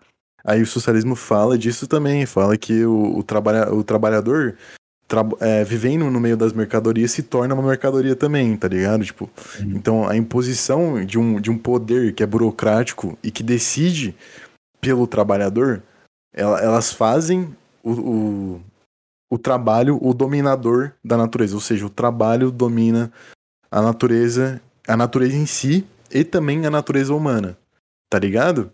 Uhum. E aí isso resulta em em tudo virar produto e é, enfim, crítica ao capitalismo aí, enfim, é isso. Basicamente do. Ah, eu não, eu não falei um bagulho importante também, que no. Ah, não sei se é importante, enfim. No positivismo, eles são deterministas, então eles têm essa ideia de que tudo acontece como deve acontecer e nós não temos é, poder, é, nós não temos controle. Uhum. Já no socialismo, não. Por isso que também rompe com o positivismo, porque no socialismo o- os seres humanos são de ação, tá ligado? Nós influenciamos diretamente nas coisas que acontecem, sabe? E, pô, isso é uma ideia foda, e olha de onde tá vindo. De algo que as pessoas julgam ser um, um bagulho horrível, entendeu? É, a, a ideologia em si tá não quando colocada em prática por pessoas terríveis. Enfim, rapaziada, tenham discernimento pra falar, para entender o que eu tô falando aqui, entendeu, mano? Não vai me julgar aí, pô. É, mano. É um podcast, né? É, pelo amor de Deus. Vou ser cancelado igual o Monark por falar de socialismo. Ah, É, mas enfim, essas são a, a- duas filosofias. Tem uma terceira, que é a de análise, que. Análise? Ana- enfim, whatever. É uma mais recente, é uma escola que ela, ela, ela propôs uma, uma forma mais evoluída do que o socialismo positivismo de pensar sobre a história. Ela. Ela. Porque os dois, o socialismo e o positivismo, e o positivismo, nossa, dicção foi pro caralho agora, mas enfim. As duas, elas é, meio que limitaram de alguma forma a forma como a gente vê a história. Então, positivismo via como deuses, sendo bem, bem superficial, e o socialismo via como humanos. Mas aí vieram a escola de análise criada por duas pessoas que eu não vou lembrar o nome, ok? Não, enfim. E essas duas pessoas falaram: não, ok, vocês viram isso, vocês viram isso, mas os dois podem coexistir, sabe? Os dois. Existiu essa, essa fase da humanidade que foi por deuses, mas durante essa fase da humanidade nós também tivemos a ciência. Então eles complexaram um bagulho que era mais superficial, que as duas outras é, tornaram superficial. E é do de- dessa escola de, de análise que vem é, pô, essa pegada mais científica, tá ligado? Essa pegada mais documental da gente registrar as coisas como elas são verdadeiramente de modo científico, com, com método científico, claro que vinha de muito antes também, mas também veio mais dessa escola, entendeu? Então essas são, falei três, né? São três filosofias que são mais ativas na modernidade, que não são voltadas para o indivíduo, mas sim para a sociedade no geral, entendeu? Então, eu acho que são dessas que eu consigo falar atualmente. E claro que tem as vertentes das filosofias, tipo, estoicismo ainda continua com, com vários autores é, recentes, é, existencialismo tá aí até hoje, existem mais filosofias sendo criadas, e, pô, mas no geral as antigas continuam prosperando, sabe? Principalmente o estoicismo, não sei porquê, mas tá muito em alta. É, Hum. eu acho que, tipo, acontece, por exemplo, sei lá, a gente sempre fica, né, pensando, nossa, no momento que a gente vive agora, não tá acontecendo nada importante. Eu falando isso em pleno, estourando quase na Terceira Guerra Mundial, mas, tipo, a gente que, tipo, não tá acontecendo história, tá ligado? Principalmente quando as coisas estão mais calmas. Nossa, antigamente era tudo mais maluco, gente, que sombrio que a gente estava na escola, né?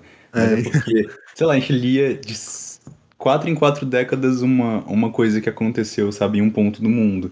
Mas, tipo, tá acontecendo história hoje. Tipo, tem filosofias sendo criadas, mas elas não tiveram a. Elas não passaram, tá ligado? Pelo, pelo filtro. Esse filtro que a gente fala é o filtro do tempo. Tipo, sei lá, Einstein tá passando agora pelo filtro do tempo, quando ele Uhum. prova a existência de, sei lá, ondas gravitacionais, ou quando registra uma foto de um buraco negro e novamente Einstein tava. Sabe, tipo, a gente tá passando pelo filtro do tempo porque a gente não tem como estudo suficiente sobre coisas que estão sendo faladas agora. Tipo, ao longo do tempo tem gente estudando, botando, sabe, coisa no papel, estudando o comportamento da- do ser humano. Tipo, a gente tá passando pela essa transição agora, é, esse, esse século que acabou de começar, tem 22 anos, é, com a tecnologia, tipo, super em alta. O tanto de estudo que a gente tem já sobre sobre o comportamento do ser humano, com a internet, com a, com a vivência disso e como isso está influenciando a gente, é, é- tem muito estudo, mas eles têm credibilidade. O tempo vai dar credibilidade para eles, porque a gente não vê o tempo suficiente com a internet para falar, ok, é, Uhum. Realmente aquilo ali tava certo. Porque, tipo, sei lá, é engraçado porque todo, todo virada de século que parece a galera faz umas apostas de como que vai ser, sabe? Como que vai começar Isso é engraçado porque a gente morre em menos de 100 anos, né? Mas é, a galera faz essas apostas de como que as coisas vão acontecer. E aí passa o tempo e as coisas acontecem, tipo, de forma completamente diferente como a gente imaginava. Ou da forma que a gente imaginava, mas com uns a mais ou uns a menos, sabe? E... Mano, e é doideira, Andy, porque é tão recente que a gente não sabe nem, tipo, as sequelas finais. Tipo, as sequelas finais que eu quero dizer são os grandes problemas que vamos enfrentar por, tipo, por exemplo, você, por exemplo, e o Hamlet, e eu e o Roberto, que vivemos em frente ao computador. Tá ligado? Tipo, o, o que que isso vai causar futuramente pra gente? A gente não tem ainda. Quer dizer, a gente tem em mente, né? Mas a gente Hum. não sabe ao certo, porque ninguém viveu, viveu isso mesmo, tá ligado? Tipo, full life que nem a gente vive, saca? Uhum. E é doideira, mano. É tipo algo muito recente e é algo que tá indo de forma tão rápida, que nem, por exemplo, é, NFT, metaverso e tipo.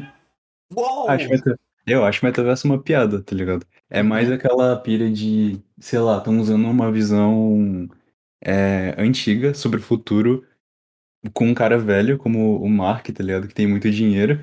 E eu sei que ele tem muita gente do lado dele, que. Mas sei lá, se tivesse gente boa suficiente do lado dele, ele não teria tido aquela perda tão grande de 200 não sei quanto bilhões de dólares, sabe? Mas ele chega com essa pira de metaverso. E o metaverso, sei lá, você vê tipo como a galera trata o metaverso no TikTok como uma piada, por exemplo. E quem, e quem consome TikTok é adolescente, tá ligado?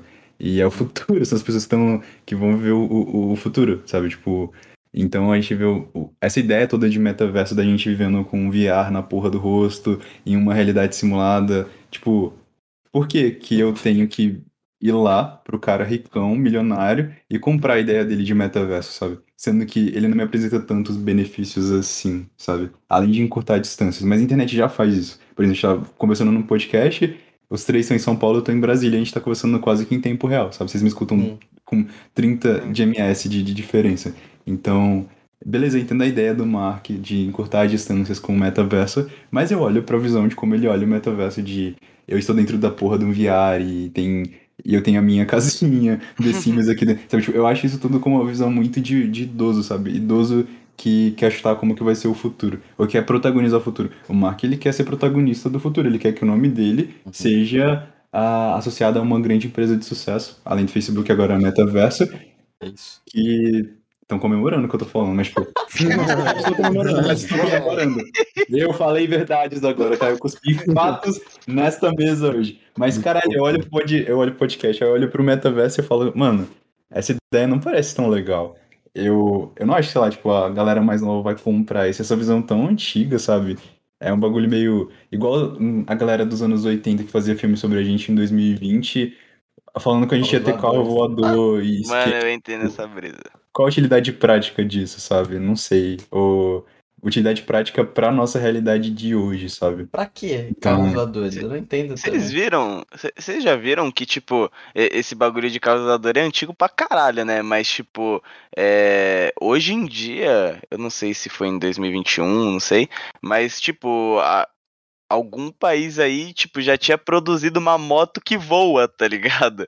E, tipo, é muito caro, tá ligado? Ah, então, não, é, não só é caro, como também não é eficiente. Tem alguns estudos atuais sobre baterias. É que, tipo assim, a gente pega o celular, tem aquela lei, não sei, não, é uma lei que fala que a cada dois anos os processadores dobram de, de capacidade, né? E que uma hora ou outra a gente vai chegar num ponto máximo onde não vai ter mais processadores bons o suficiente pra. Não vai ter mais pra onde ir, tá ligado? Porque cada vez mais os chips vão ficando menos e menos e menos até que uma hora vai chegar um nível molecular e não vai ter mais pra onde descer de, sabe, de, pra um, um processador. E, sei lá, a gente tem uma pausa muito grande na evolução das baterias. As baterias como são hoje em dia, elas são iguais às baterias que eram, por exemplo, naquele Nokia tijolão que a gente tinha. A diferença é que a bateria tá mais otimizada, só que ainda é a mesma tecnologia, sabe, que se usa. E não, não tivemos avanço, sabe, tipo, na, na, na- em, em- por é, nisso de bateria. Então, tipo, ter uma moto voadora. Caralho, como que a gente tem uma moto voadora com as baterias fodidas como a gente tem hoje em dia, sabe? É um passo que não é prático, no momento não é útil, É, e quê? só vai, talvez você vai ser viável se a gente conseguir uma nova forma de, de conseguir energia, sabe? Ou seja, sei lá, com placas solares super potentes ou com Ou com sexo 2. Ou com combustível novo muito foda, aí. mas sabe, não é um bagulho que eu olho e falo, ok, isso é viável, sabe, de, de acontecer agora. Concordo contigo. Mas posso pagar com a língua, em 2200 vai estar todo mundo voando, tá ligado? com o poder da mente, porque descobriram que lei da atração é real, sabe? Você é louco. Nossa. Mano, que moleque louco, cara. Ele, Ele se auto-quebra. Gente, é. Mano, a gente tem pergunta pra caralho que vamos entrar em várias brisas e já estamos aqui, ó. Vai bater duas horas de papo já já. Nossa, Sim. parei de compartilhar a tela, nem sabia disso. Cacetinho. Você já vai querer passar por perguntas tortas? É. Sim, sim. É, é, Então só deixa. Antes de, de- an- antes de você continuar, eu vou fazer umas perguntinhas aqui bem clichê pro Hamlet que eu queria saber também. Uhum. Eu vou, vou mandar as duas de uma vez. É tipo, por que que o personagem do seu canal é é a caveira, tá ligado? E o porquê o- e o que significa ARL. Ó. Uma delas eu vou responder. A outra vai ficar pra próxima, entendeu? Ih, Ó, ih. a caveira vem do Hamlet, que é uma obra do Shakespeare, Hum, que é. Ó, revelações, você é louco. E aí, ne- nessa obra, existe um momento do diálogo do monólogo. de novo no fundo. Ah, você viu? Não. Os caras tão vendo nós aqui, pô. É louco. Então, Continue, continue. tem, tem esse monólogo do Shakespeare. Pô, esses caras estão me lembrando os caras do pica-pau lá na, na cachoeira, tá ligado? Eu tô ligado.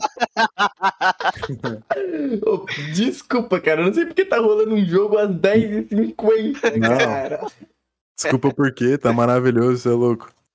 Então, aí, nesse monólogo do Shakespeare, ele tá lá questionando o ser ou não ser. Na verdade, acho que não é essa hora, mas enfim, é pra ficar mais legal é essa hora mesmo. Uhum. Ele tá lá questionando ser ou não ser, ou seja, o que, que isso significa? Significa se matar ou não, basicamente. A grosso modo é isso. É, E aí, nessa hora, ele segura uma caveira. E aí ele tem essa reflexão. E aí, o que, que eu pensei, rapaziada? Ó, a mente do moleque.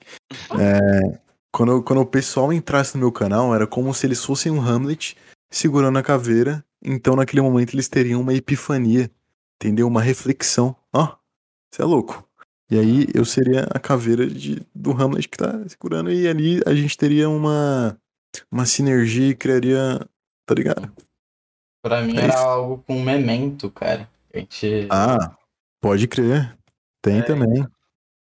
Tem o Memento Mori, né? Que é o Lembre-se de que morrerás, que é um mantra também, que nós estávamos falando é, e, um- há pouco tempo atrás. e também um sacrifício no Dead by Daylight, né? Ah, que falar é. Pô, importante, claro, perdão.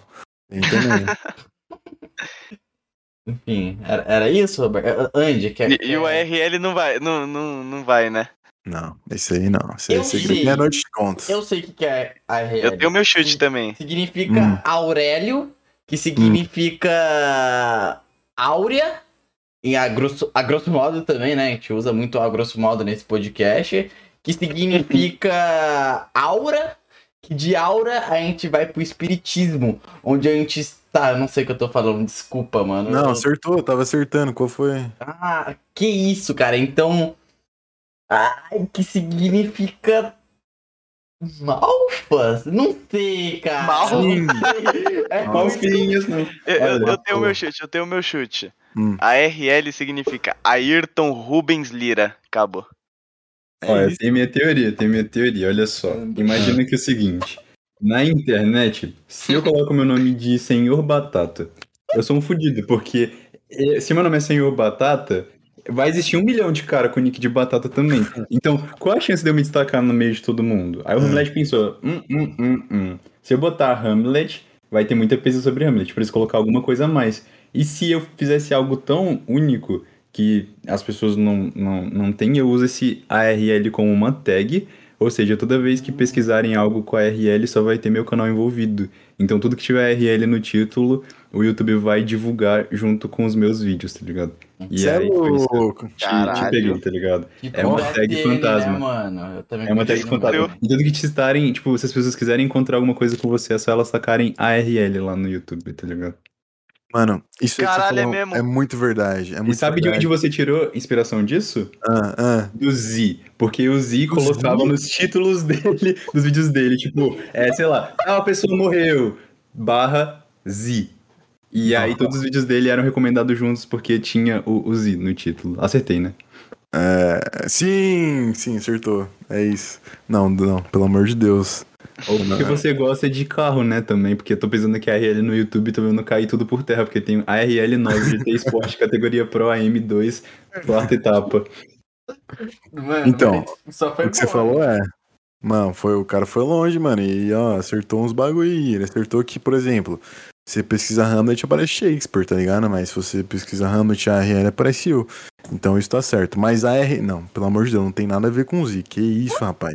Aqui, ó, AIDS ARL atualizada Freezer, 8 de fevereiro. Eu vou mandar pra vocês que eu quero que alguém. Eu quero que eu. Aham, eu quero que o Hamlet explique isso daqui agora, mano. Meu Explique Deus. isso daí. Filosoficamente, por favor. Mano, ele tá deixando numa saia justa. Então, aqui eu tava tentando criar uma AIDS virtual, entendeu? Só que não funcionou. Aí eu abandonei o projeto, mas era basicamente isso. Mano, mano, mano. Seguinte. Pergunta sorte.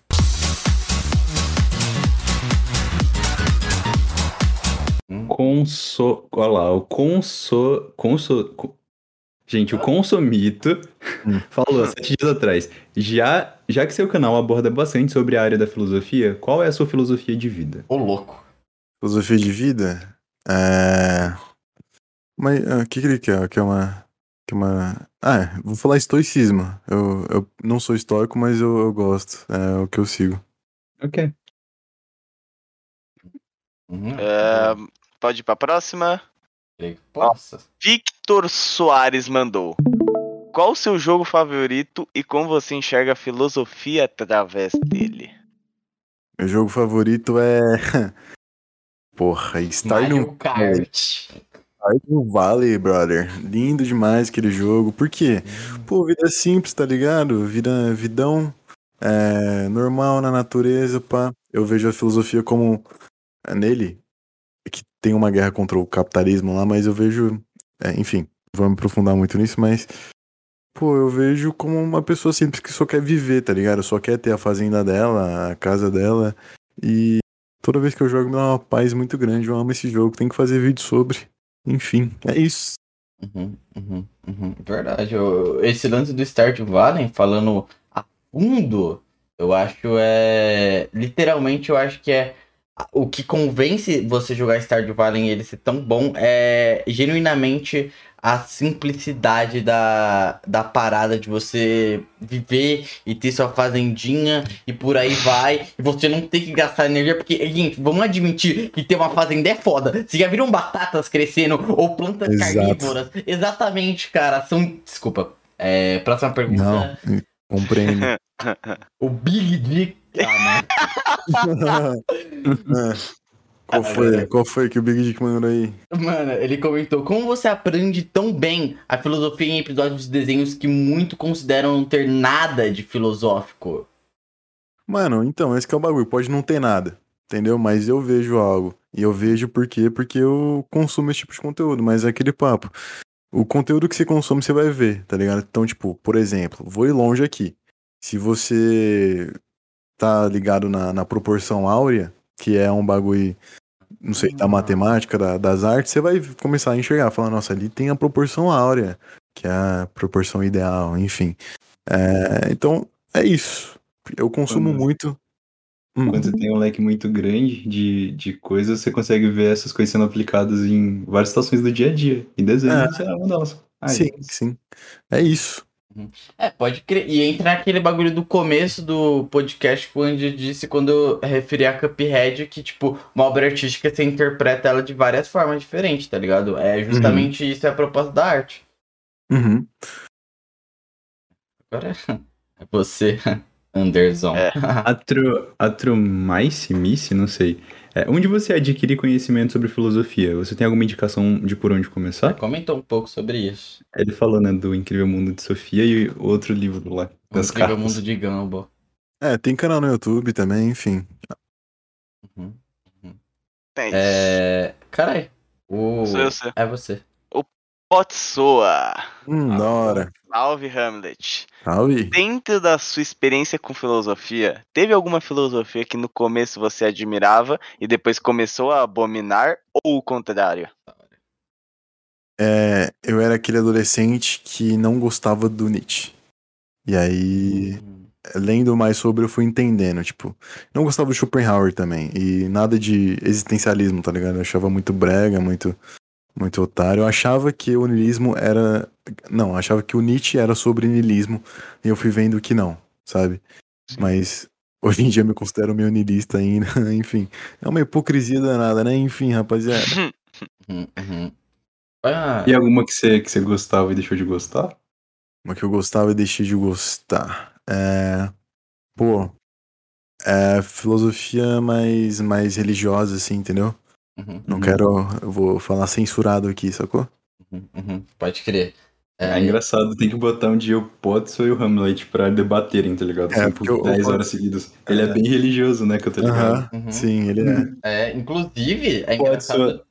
3 da madrugada, meu servidor, dia. Deixa eu ver. É. Dia 4 de março, eu, você, Hamlet, 3 da madrugada, debate, tá bom? Cê é Tá louco. marcado. Bora. É, então, já, Não, tem que ser no ringue, né? já que tá nesse assunto aí, eu vou até então tacar spoiler aqui. Que se foda, Roberto, tu acha ou não, vou falar. Posso outra próxima semana. Falei, tô leve. Porra. Ah, é do louco. Potso me chama, no do Potso me chama. Beleza, Endinho vai colar no do Potso, então tá marcado. Tá É marcado, isso, pô. É É, é, enfim, agora sou eu, né? O. Calma, eu vou errar o nome do coitado. Thomas Aulinski Albeche. Mandei bem. Uhum, foi. É, como você define um ser humano perfeito socialmente, fisicamente, monetariamente, etc? Caralho. Mano, é. Pra mim, a perfeição tá Na naquilo que é feito. tá feito. Tá na- naquilo que é feito até o fim. Então, tipo, perfeito é aquilo que é feito até o fim. Você nasceu, você morreu, você pra mim foi perfeito. Claro que aí você pergunta de valores morais. Aí eu, eu acho que eu não tenho como te responder isso, porque eu tenho. Pô, eu tenho procurado o que é moral e o que é ética e eu não encontrei ainda, sabe? Ah, Nietzsche, Além do Bem e do Mal, mano. Foi o livro que eu peguei e me decepcionei muito de ter tentado ler isso daqui, tá? Ah, pode crer, pode crer. Ele fala nesse livro aí que tudo aquilo que é feito por amor está acima do bem e do mal. É linda essa frase. Eu não concordo, mas é bonito. É. Aí, pô, é porque a moral ela, ela muda muito de cultura, de pessoa, tá ligado? Mas pra mim, um ser humano perfeito, além de ser aquele que vive e morre, independente da idade, independente do tempo, é aquele que consegue aproveitar a vida sem perturbações, que é justamente o que o estoicismo prega e, e tal. Que é, pô, você pode. Uma pessoa velha não quer dizer que ela viveu por muito tempo, mas que ela existiu por muito tempo. Mas aí a gente entra no mérito de que o que é viver. Pro estoicismo, viver é você estudar a filosofia, você ficar no ócio estudando a filosofia e analisando as coisas e, e refletindo, mas é, e estar longe das perturbações. Mas aí a gente tem o quê? É, outras filosofias que viver, Nietzsche, por exemplo, viver é viver, porra, foda-se, vive, é, sente mesmo, tem que sentir dor, então sente dor, tá ligado? Uhum. É isso. É, A vida é uma só. exatamente. Eu acho que é a parada de você se sentir vivo, né? Tipo, independente como seja, eu acho que você tem que. Puta, calma. Rapidão aqui que eu mandei uma pergunta errada. Foi mal, foi mal, foi mal, perdi meu raciocínio e eu perdi tudo as estribeiras daqui, Não. porque eu sou. Tá, então, então deixa eu continuar aqui. É... Não, tipo, eu. Você acha que, tipo, a perfeição tá nos olhos de quem vê? Hum, acho que sim, mano. O, o conceito, você diz? Cara, eu não sei, eu só entendo uma puta brisa aqui, porque eu vi do ser humano perfeito, aí, tipo, tem toda aquela brisa de, tipo, é, alguém é bonito e, tipo, pra outra pessoa não é bonito, e, tipo, sabe? A beleza tá nos olhos, tá ligado? Sim, sim, eu, eu acho, tipo, é, tem um bagulho que o Marco Aurélio fala, que é um bagulho clichê, mas que eu vou atribuir a ele, porque, enfim, qualquer, qualquer um pode falar isso, mas eu vou atribuir ele, que é ele, a vida é opinião, ou seja, se algo é ruim, ou bom, ou bonito, é porque você, é, primordialmente acha, sabe? Então, tipo, primeiro vem a sua opinião, depois vem a realidade. E enquanto eu venho buscando ver a realidade como ela é sem a minha opinião, ou seja, ser mais aberto, sair de julgamento, sair dessa definição de que, que impuseram pra gente de que o que é feio, o que é bonito, sabe? Tipo, olhar a coisa como ela é e depois pensar e refletir sobre ela. É o que eu venho fazendo no meu canal, sabe? É isso. Tem que ver se a- essas coisas não são tão disformes assim também, né? Porque, tipo, é, por mais que, por exemplo, matar um ser humano, um- alguém da sua mesma espécie, pode não ser algo é, moral, tá ligado? Ético. Mas, sei lá, por exemplo, um leãozinho na natureza, ele dificilmente vai matar um outro leãozinho na natureza, sabe? Uhum, sim. Porque tem. Não é o código de ética do leão, mas é o instinto dele, sabe? De sobrevivência. Sim. Então, tipo, algumas coisas elas vêm da nossa própria natureza, sabe? Mas não que a gente necessariamente nasça achando, nasça achando algo perfeito ou bonito. Tipo, o que tá em volta da gente, da nossa realidade, molda muito o que a gente acha certo, errado, Ah. bonito, feio. Mas ainda tem algumas coisas que são primordiais na gente que, tipo, meio que talvez se passem a meio imutável, sabe? Uhum. Não sei se você concorda comigo nisso, aí eu já não sei se eu tô falando besteira também. Desculpa, a gente foi mal. Beijos. Eu sei de um filósofo que concordaria com você. Eu acho que Hum. era o Descartes ou Platão. É, eles estão bem distantes, mas eu acho que eles falam mais ou menos a mesma coisa que existe um conhecimento inato e que eu acho que é Platão, na verdade, que a gente vai redescobrindo ele. Ou seja, Ah, sim, Tá que ligado? tipo, o ser humano, ele, ele já nasce sabendo das coisas, mas ele passa pelo, acho que é lago do esquecimento, algo assim, e aí você, tipo, nasce sem, você, ao invés de você, tipo, tá aprendendo com suas experiências, aquilo tudo já tá armazenado na sua cabeça, você só tá só, tipo, desbloqueando como se fosse um jogo, né? algo exato. assim. Isso, Eu, isso. eu lembro de ter estudado isso em algum momento da minha vida, mas é, é bem de relance mesmo. Aham. Que É, mas é, é essa ideia aí, é essa ideia de que, pô, você nasce. Então, Ah, ah, mas eu não concordo com essa porra não, tá? Só pra deixar claro. Pode crer. É que, tipo, é, é aí que entra, tipo, um discernimento entre. Nossa, isso vem sendo discutido há mil, mil anos, mil anos. Que é o, o que é ética e o que é moral. Então, moral, pra mim, é aquilo que é construído dentro de sociedade. Por exemplo, não era moral, há 50 anos atrás, você ser gay. Não era. As pessoas, a sociedade em si não gostavam, então não era moral. Mas é ético, mas é, matar um gay nunca foi ético, sabe? Então, tipo, a ética é aquilo que prevalece diante da moral quando a moral é destruída. Entendeu? Então, é, é- pelo menos é o que eu acho, mas, porra, encontrar o que é ética também é muito difícil, porque a gente pode falar, ok, é errado, é errado matar um ser humano.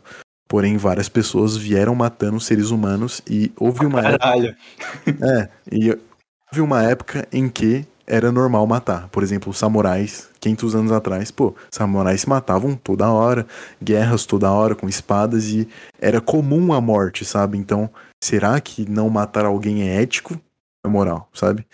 E, É, É enfim, mais dentro do, do instinto de sobrevivência falando, tipo, por exemplo, dentro de uma sociedade que tá em conflito com outra sociedade, tipo, eles não acham que necessariamente eles estão tomando uma atitude imoral se você não matar aquela outra que tá, tipo, ameaçando te matar, sabe? É Uhum. mais por, por, por ideias que foram difundidas no meio daquelas duas sociedades, elas entraram em conflito e aí foram lá e, ah, vamos se matar, porque, tipo, só um pode sair vencedor dessa porra, tá ligado? sim.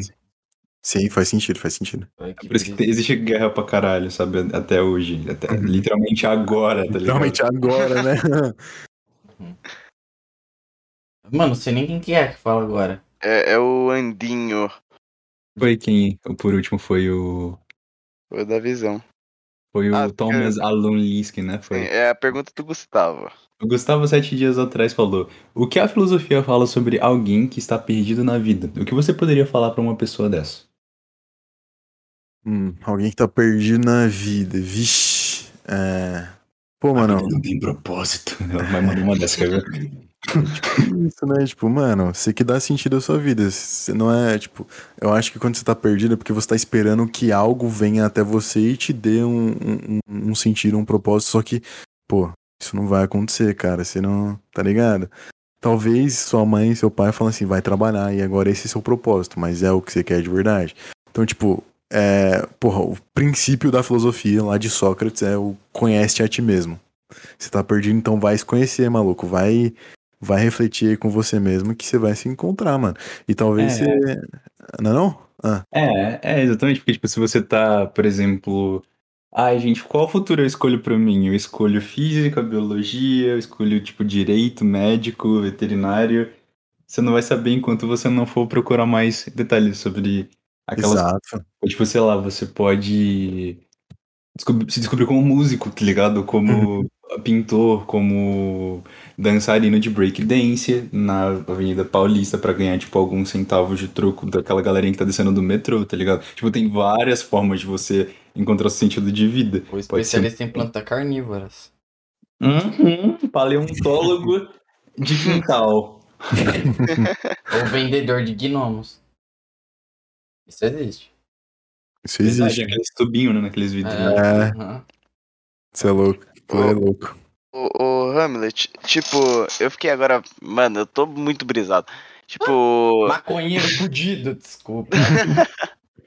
Não, é que, tipo, esse negócio de ficar perdido na vida, você acha que, que, tipo, talvez seja até por isso que muitas pessoas, às vezes, se- eh, seguem muito fielmente alguma religião. E, Achei tipo, que tudo aquelas pra... mão de caixa por conta disso, mas continua. Ah, mano. Mas, tipo, tudo que a pessoa pensa e vive é em torno da religião. Você acha que é porque ela tava perdida antes, tá ligado?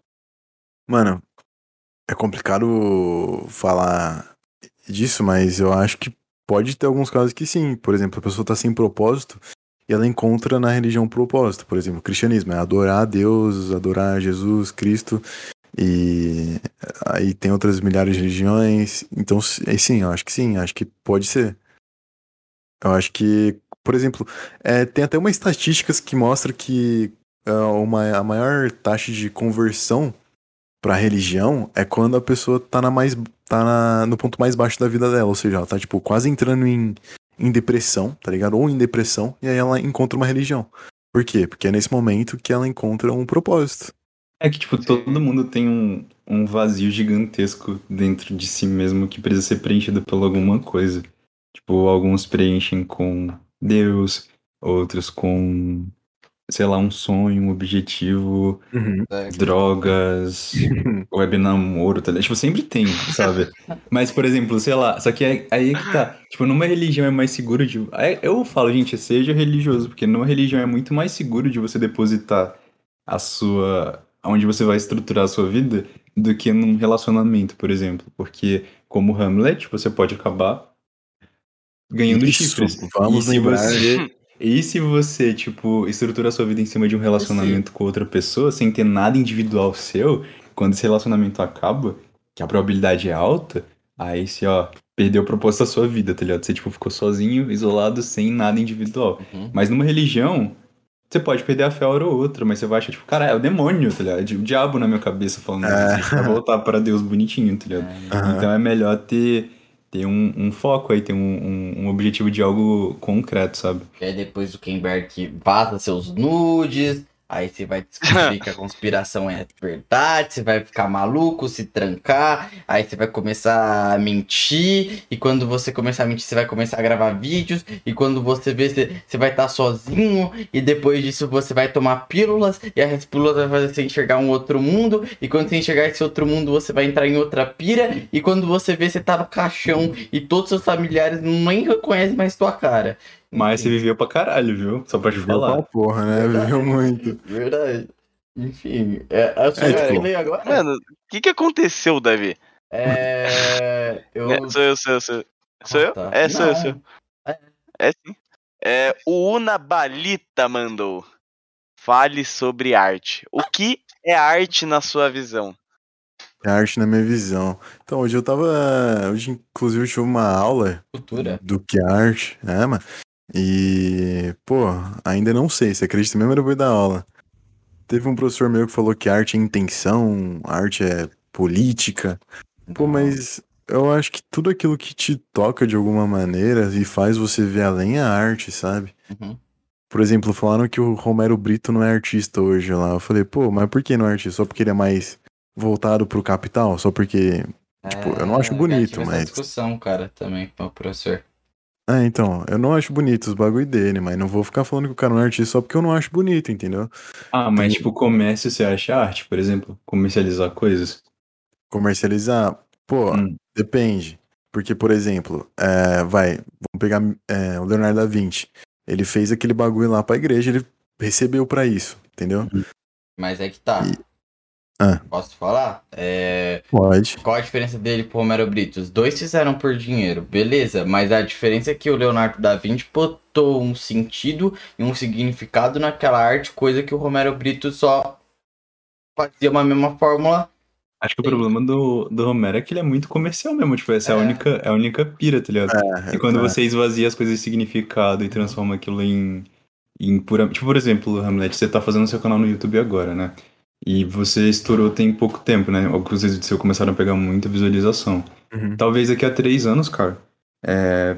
Se pá, não, não que isso possa acontecer, depende de como você vai guiar, tá ligado? O teu, teu tempo na internet, daqui um ano, seis meses, quatro meses. Tipo, se você, hora ou outra, se esgotar de filosofia e não souber como transicionar, por exemplo, de conteúdo, você pode se perder e aí você vai, sei lá, Como é ah, vou botar o sentido de podcast. continuar falando sobre filosofia ou sobre isso daqui em cima de o dinheiro que eu vou ganhar em troca, tá ligado? E aí, Uhum. será que aquilo, tipo, vai ter algum toque artístico ou é só você trabalhando sem pensar, porque aquilo vai te trazer retorno financeiro, sabe?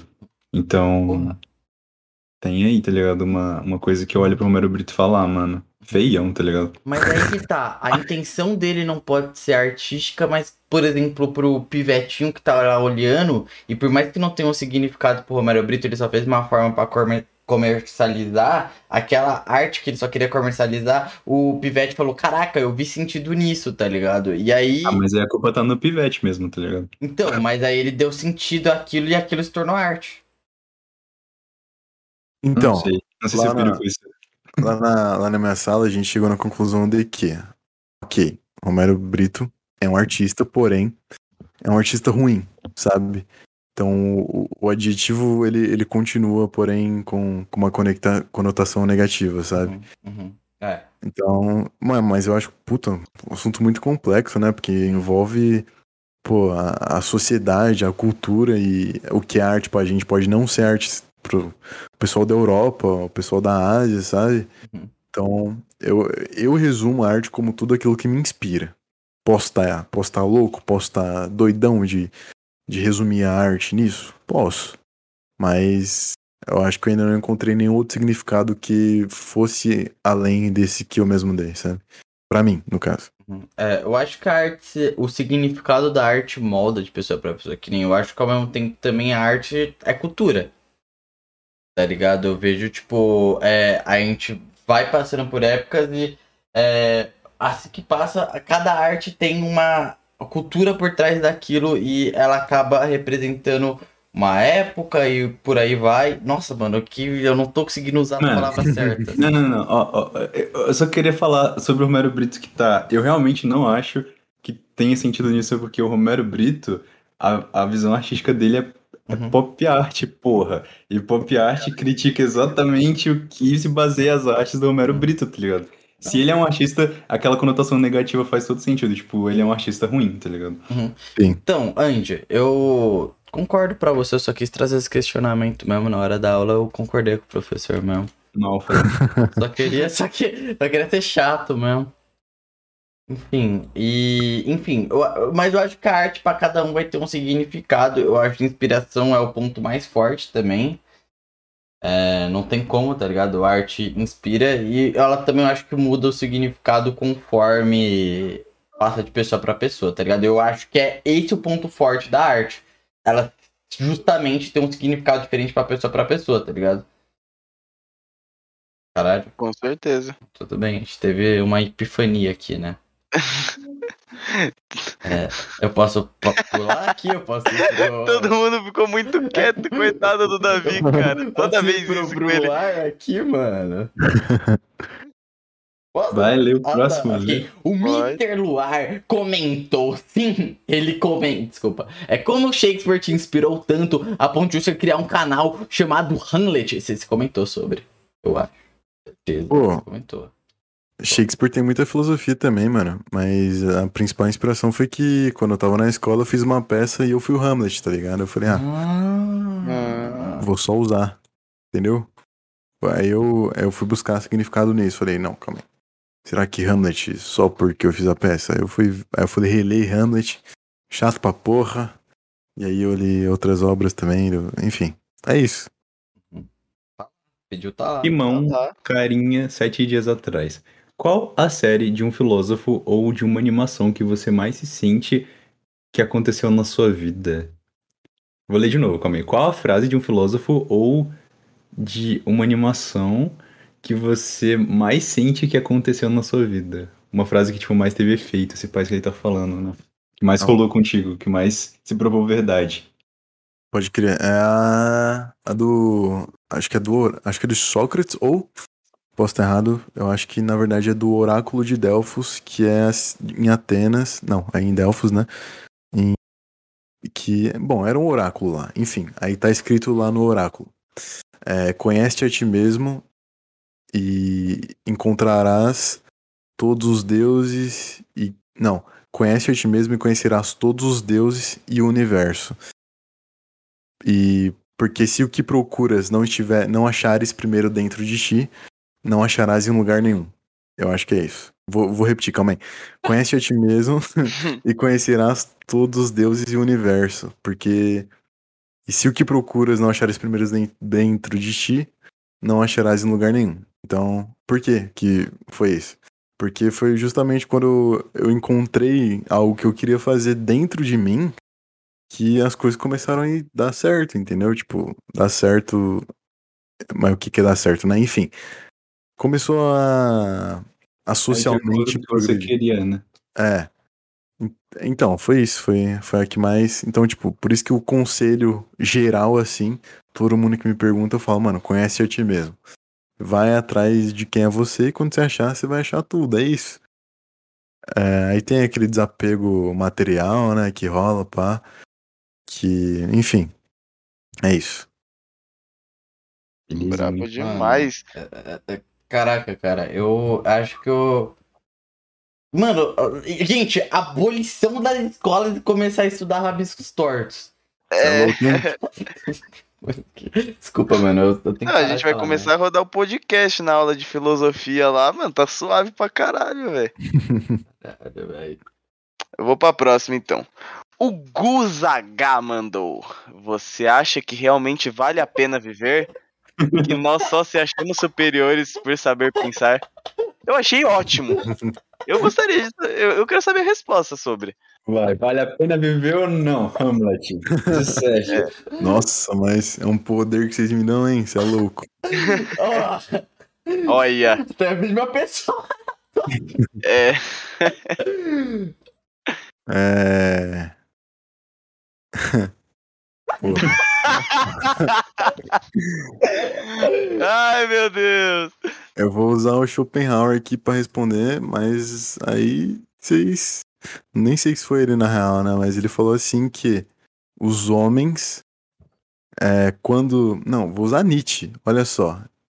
Eu vou fazer uma pergunta e você que decida por si mesmo. Como é que é o nome do maluco? Guzh. Guzaga. Guzaga, ô, irmão, você que decide aí. Eu vou fazer uma pergunta pra você, hein?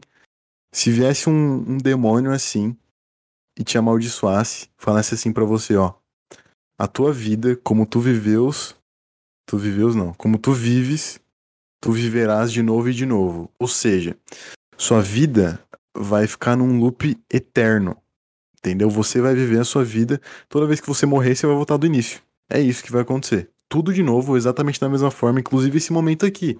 Inclusive você me ouvindo falar nessa hora aqui, entendeu? Ixi. E aí o, o, o demônio, em vez de ele te impor isso, ele te pergunta: você quer ou não?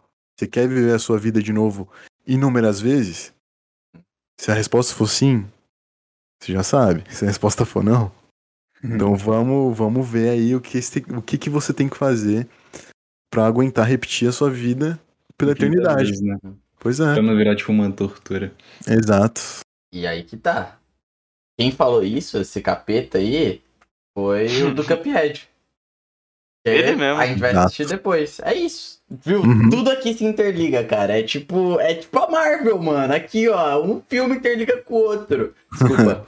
é, sou eu, né? Ou é, ou é sou, sou Mano, eu. Deixa eu responder eu- o Gus também, porque, tipo Ah, tá. assim, Gus, você tá vivendo numa pedra flutuando no meio do espaço e em menos de fucking 100 anos você vai estar morto.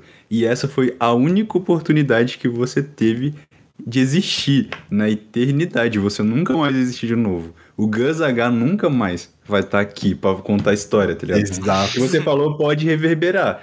Tipo, sei lá, igual o filósofo que tomou veneno e morreu, que ele tava falando mais cedo. Mas ele tá morto, ele não existe mais. As Exato. ideias dele estão vivas, mas ele morreu. Tipo. É claro que vale a pena, só tem uma oportunidade, Exato. tá ligado? Basta Porque não vai ter outra. É, Tipo, na mano. eternidade inteira você não vai ter outra. Então, cara, nem que seja pra fazer merda, sabe? Tipo, vive, tá ligado? E, Uhum. e nem que seja pra sofrer todo tipo de sofrimento que possa existir, você vai estar pelo menos sentindo algo. Daqui a 100 anos você não vai mais estar sentindo nada, tá ligado? Exatamente, cara. E É, mano. Sua vida não vai dura tá. menos de 100 anos, velho. Ou ele vai 200. assistir, ou ele vai escutar esse podcast, ele vai virar budista, ele vai pra cima do monte, Ah, beber leite de cabra durante a vida dele inteira, viver 150 anos, e daqui a 100 anos ele vai estar rindo, escutando esse podcast de novo, tá ligado? Que é o que a gente deseja. Quer dizer, não. Eu não sei, eu não sei. Ah, vai se fuder, Pixel. E se a gente achar a fórmula da vida eterna? Aí a vida Ah. não tem mais sentido. É, perde a graça, Sim. né? Não, é pede, pede, pede, pede um pouquinho da graça, tá ligado? O, o Não, é, que- deve ser da hora também. Ou, né? ou não, ou não tem o que, tipo assim, por exemplo, sei lá, a quantidade de livros que tem no mundo. Se você vivesse, sei lá, quantos milhares de anos você ainda não teria lido tudo que tem de conhecimento na Terra, sabe? Tipo, então talvez pra conhecer coisas vale muito a pena você ter vida eterna. É verdade, mano, é verdade. Pô, dá pra você ver. Mas, gente, será Mas se é que- eterno, eterno. Sabe aquela a teoria do, do macaco escrevendo numa mesa de datilografia infinitamente? Saber Sim. tudo é perder tudo.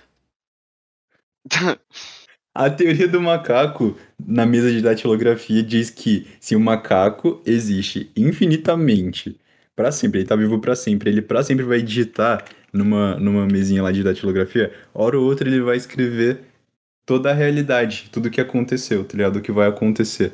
Porque se ele se tem infinitas possibilidades, hora ou outra ele vai acertar coisas, sabe?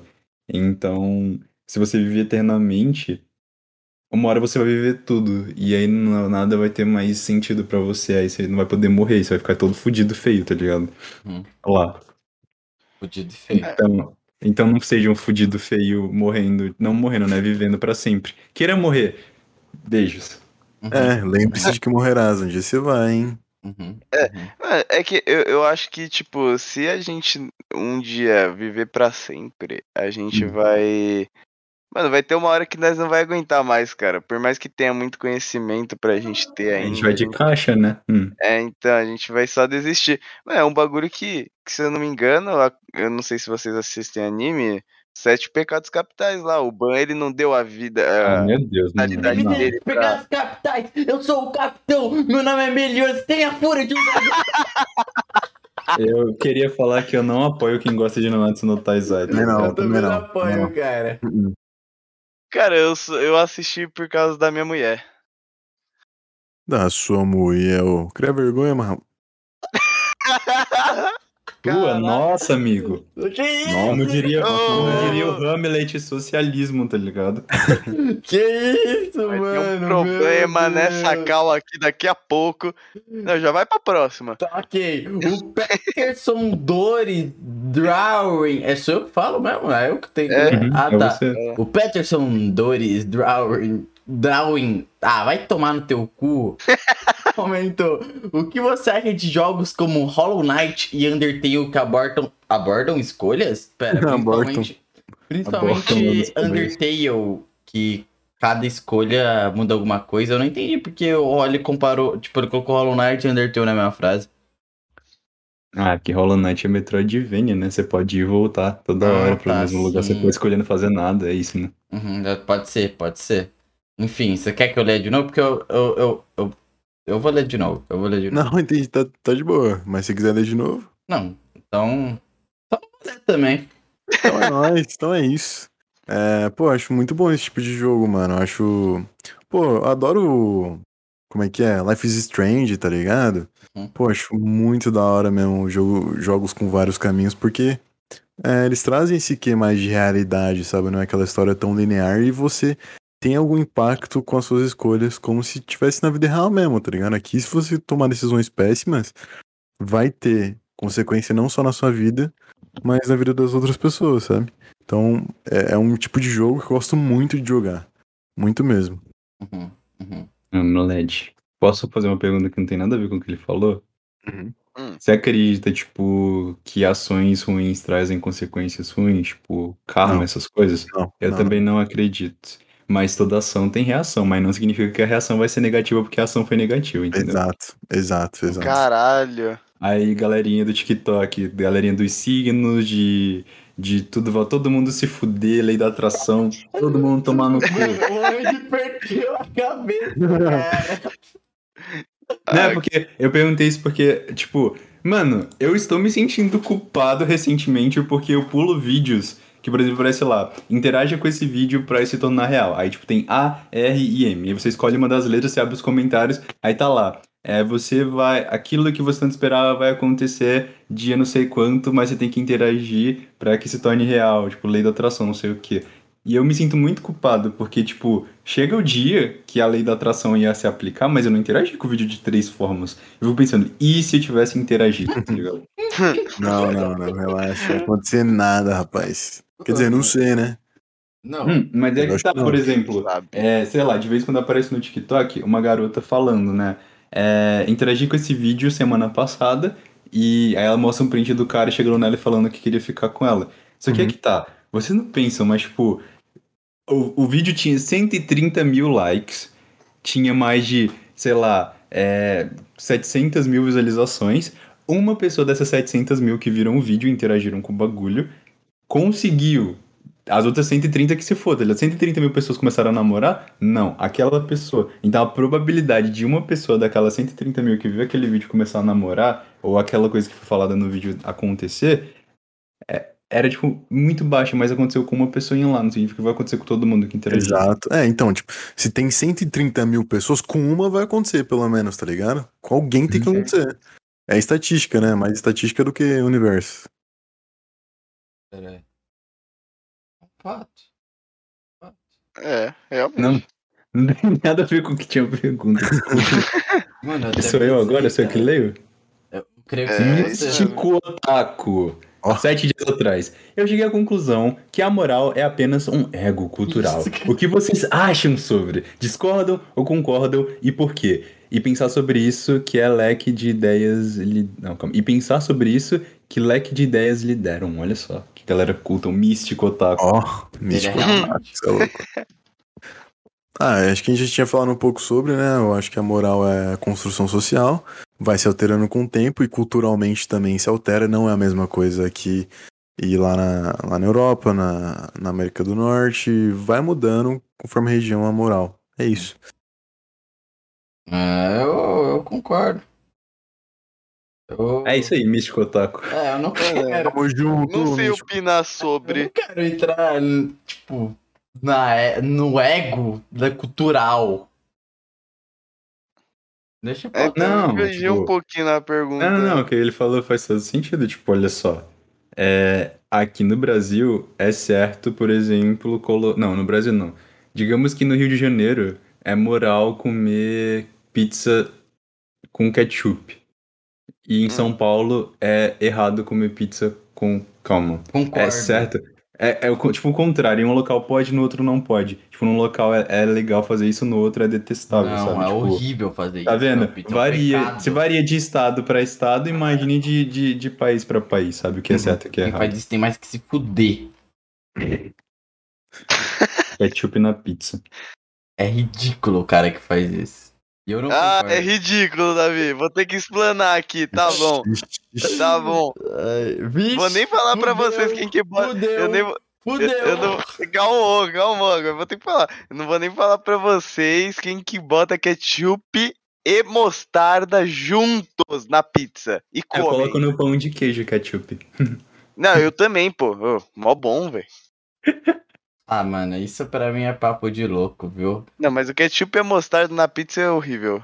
Mas é que vai, mano. Aí tá no lance do ego cultural, que a gente respondeu que, tipo, que leque de ideias deram aqui, ó. Entramos na discussão de. Viu, leque de ideias? Parabéns, otaku, otaku místico. Parabéns, Aí, parabéns. ó, viu? Parabéns. Agora sou É eu, né? O. É, agora- Você é Agora já. eu- É você. Sim. É o Cruzix. Eu hemofóbico mandou. Hamlet, o que você acha sobre a cultura brasileira? Fale pontos positivos e pontos negativos. Please. Perguntei isso, pois gosto de suas respostas filosóficas. E tem outra pergunta, mas depois eu mando essa. Não, não, PS, PS é justifique sua resposta, viu? Eita. Ixi. Não, não, não, eu que botei o PS, tá ligado? Pô, apareceu um, um questionário de escola. Uhum. Aham. É que, pô, eu acho que a cultura se divide em diversas, diversas, diversas so micro sociedades. Por exemplo, vou dar um exemplo aqui. Eu trabalhei metalúrgica. O que acontece dentro de metalúrgica? Muito homem, Acidente. E o Lula? Muito- muito homem machista. Vixe, Tá ligado? Lula. Lula, Lula- Lula não. Lula não sei. Mas é. Dentro de metalúrgica tem muito homem machista e a cultura deles é cultural lá dentro ser machista. Ou seja, você olha pra uma mulher, a pessoa comenta da bunda dela, sabe? Não comenta do caráter, não comenta que ela é uma pessoa legal, gente, comenta da bunda, sabe? É cultural isso. Uhum. Então, eu acho que. E também homofobia. Nesses lugares é bastante comum, pá, é cultural ser homofóbico nesses lugares. Aí, por exemplo, vai pra, pra minha escola. Minha escola é, pô, tranquilona, sabe? Não tem nada de machismo, pessoal tudo Bem gente- vibes, né? Bem vibes. bem vibes. É, pessoalzinho mais, mais, mais tuiteiro, entendeu? Uhum. E aí, sabe? Então, o que que eu vejo nisso? Primeiro, ponto positivo. Muita diversidade. Cultura brasileira tem muita diversidade, por quê? Tanto cultural quanto essas micro-sociedades. É, dentro do- dos, dos empregos, né? É, na, na- de escola para escola já vi mudar muito também, o que é bem estranho. Uhum. É, então acho que o ambiente também muda, mas o, o- eu acho que o ponto principal positivo é a diversidade. E o ponto negativo também é essa diversidade, porque dentro dessa diversidade a gente tem ainda pensamentos, sabe, que atrapalham mais a sociedade do que ajudam. Uhum. E eu acho que no geral é isso, né? Respondi. Será que eu respondi? Justifiquei. Acho que você. Acho que justificou. Justificou, pô. Pra mim, Fala aí, justificou. três bandas brasileiras que você odeia, vai. É, Los Hermanos, como é que é? Legião Urbana Ih, e. Porra. O Grilo. Não gosto, tudo ruim. Agora três que você ama. Legião Urbana, o Grilo. Ué, Eu sou hipócrita. Entendi, entendi. Você tá de E ventania? Oh, pior que eu gosto. Ah, é nóis pra caralho. Aí, ó. É, tá lá. Tava Louco, ouvindo louco, hoje, louco, muito louco, louco, melo. Cogumelos azuis. Eu gosto daquela lá que é. Janela zumba. Não sei, um bagulho assim. Mas ele fala de janela na música, da hora. É, ou capeta magrelo, né? ah, mano. Enfim, é. Não, como que tem a outra aqui do homofóbico? Ó, tem algo que você queira mudar em seu canal? Pô, tem, eu quero aumentar a qualidade, né? Eu contratei uma editora. Ui! Ih, qual foi? e ela, pô, muito boa. Aí eu gostei, continuei com ela. E eu pedi pra um amigo meu que desenha fazer outros, outros bagulho, outros personagens, porque a, Reply me falou. Hum. é, ela, ela falou pra eu investir mais em personagem, eu tô tentando, tá ligado? Tô só esperando mesmo. E vamos, Vamos aí, vamos pra frente, entendeu? Aumentar a qualidade. Então você não vai ser mais caveira? Vai, vai ser caveira ainda, mas uma caveira mais bonitinha, entendeu? E com mais Ah. poses. Entendi. Vai virar NFT. É, Deus me livre. Bom, Nossa. Talvez o Gabriel do futuro me odeie. Vai que a NFT virou um bagulho bom. Uhum, uhum, uhum. Beleza. E eu acho que fazer vídeo mais longo também, que é da hora. Uhum, uhum. É isso. O. O Mikashi. Fuji. Fuji Mik. Ah, mano, ele deve ter. Esse nick deve ser troll. 5CM. o que é a felicidade? Você é chinês, você é troll, hein, mano? Foi basicamente isso que ele disse, mano. Mano, Mikashi 5CM. Aí, ó, viu? É, mano, tem como uma piadinha aí de tipo sexo, tá ligado? E. Mano, felicidade. Ah, eu acho que é você se sentir bem, mano. É um, mais um sentimento, né? Mais um, um bagulho que.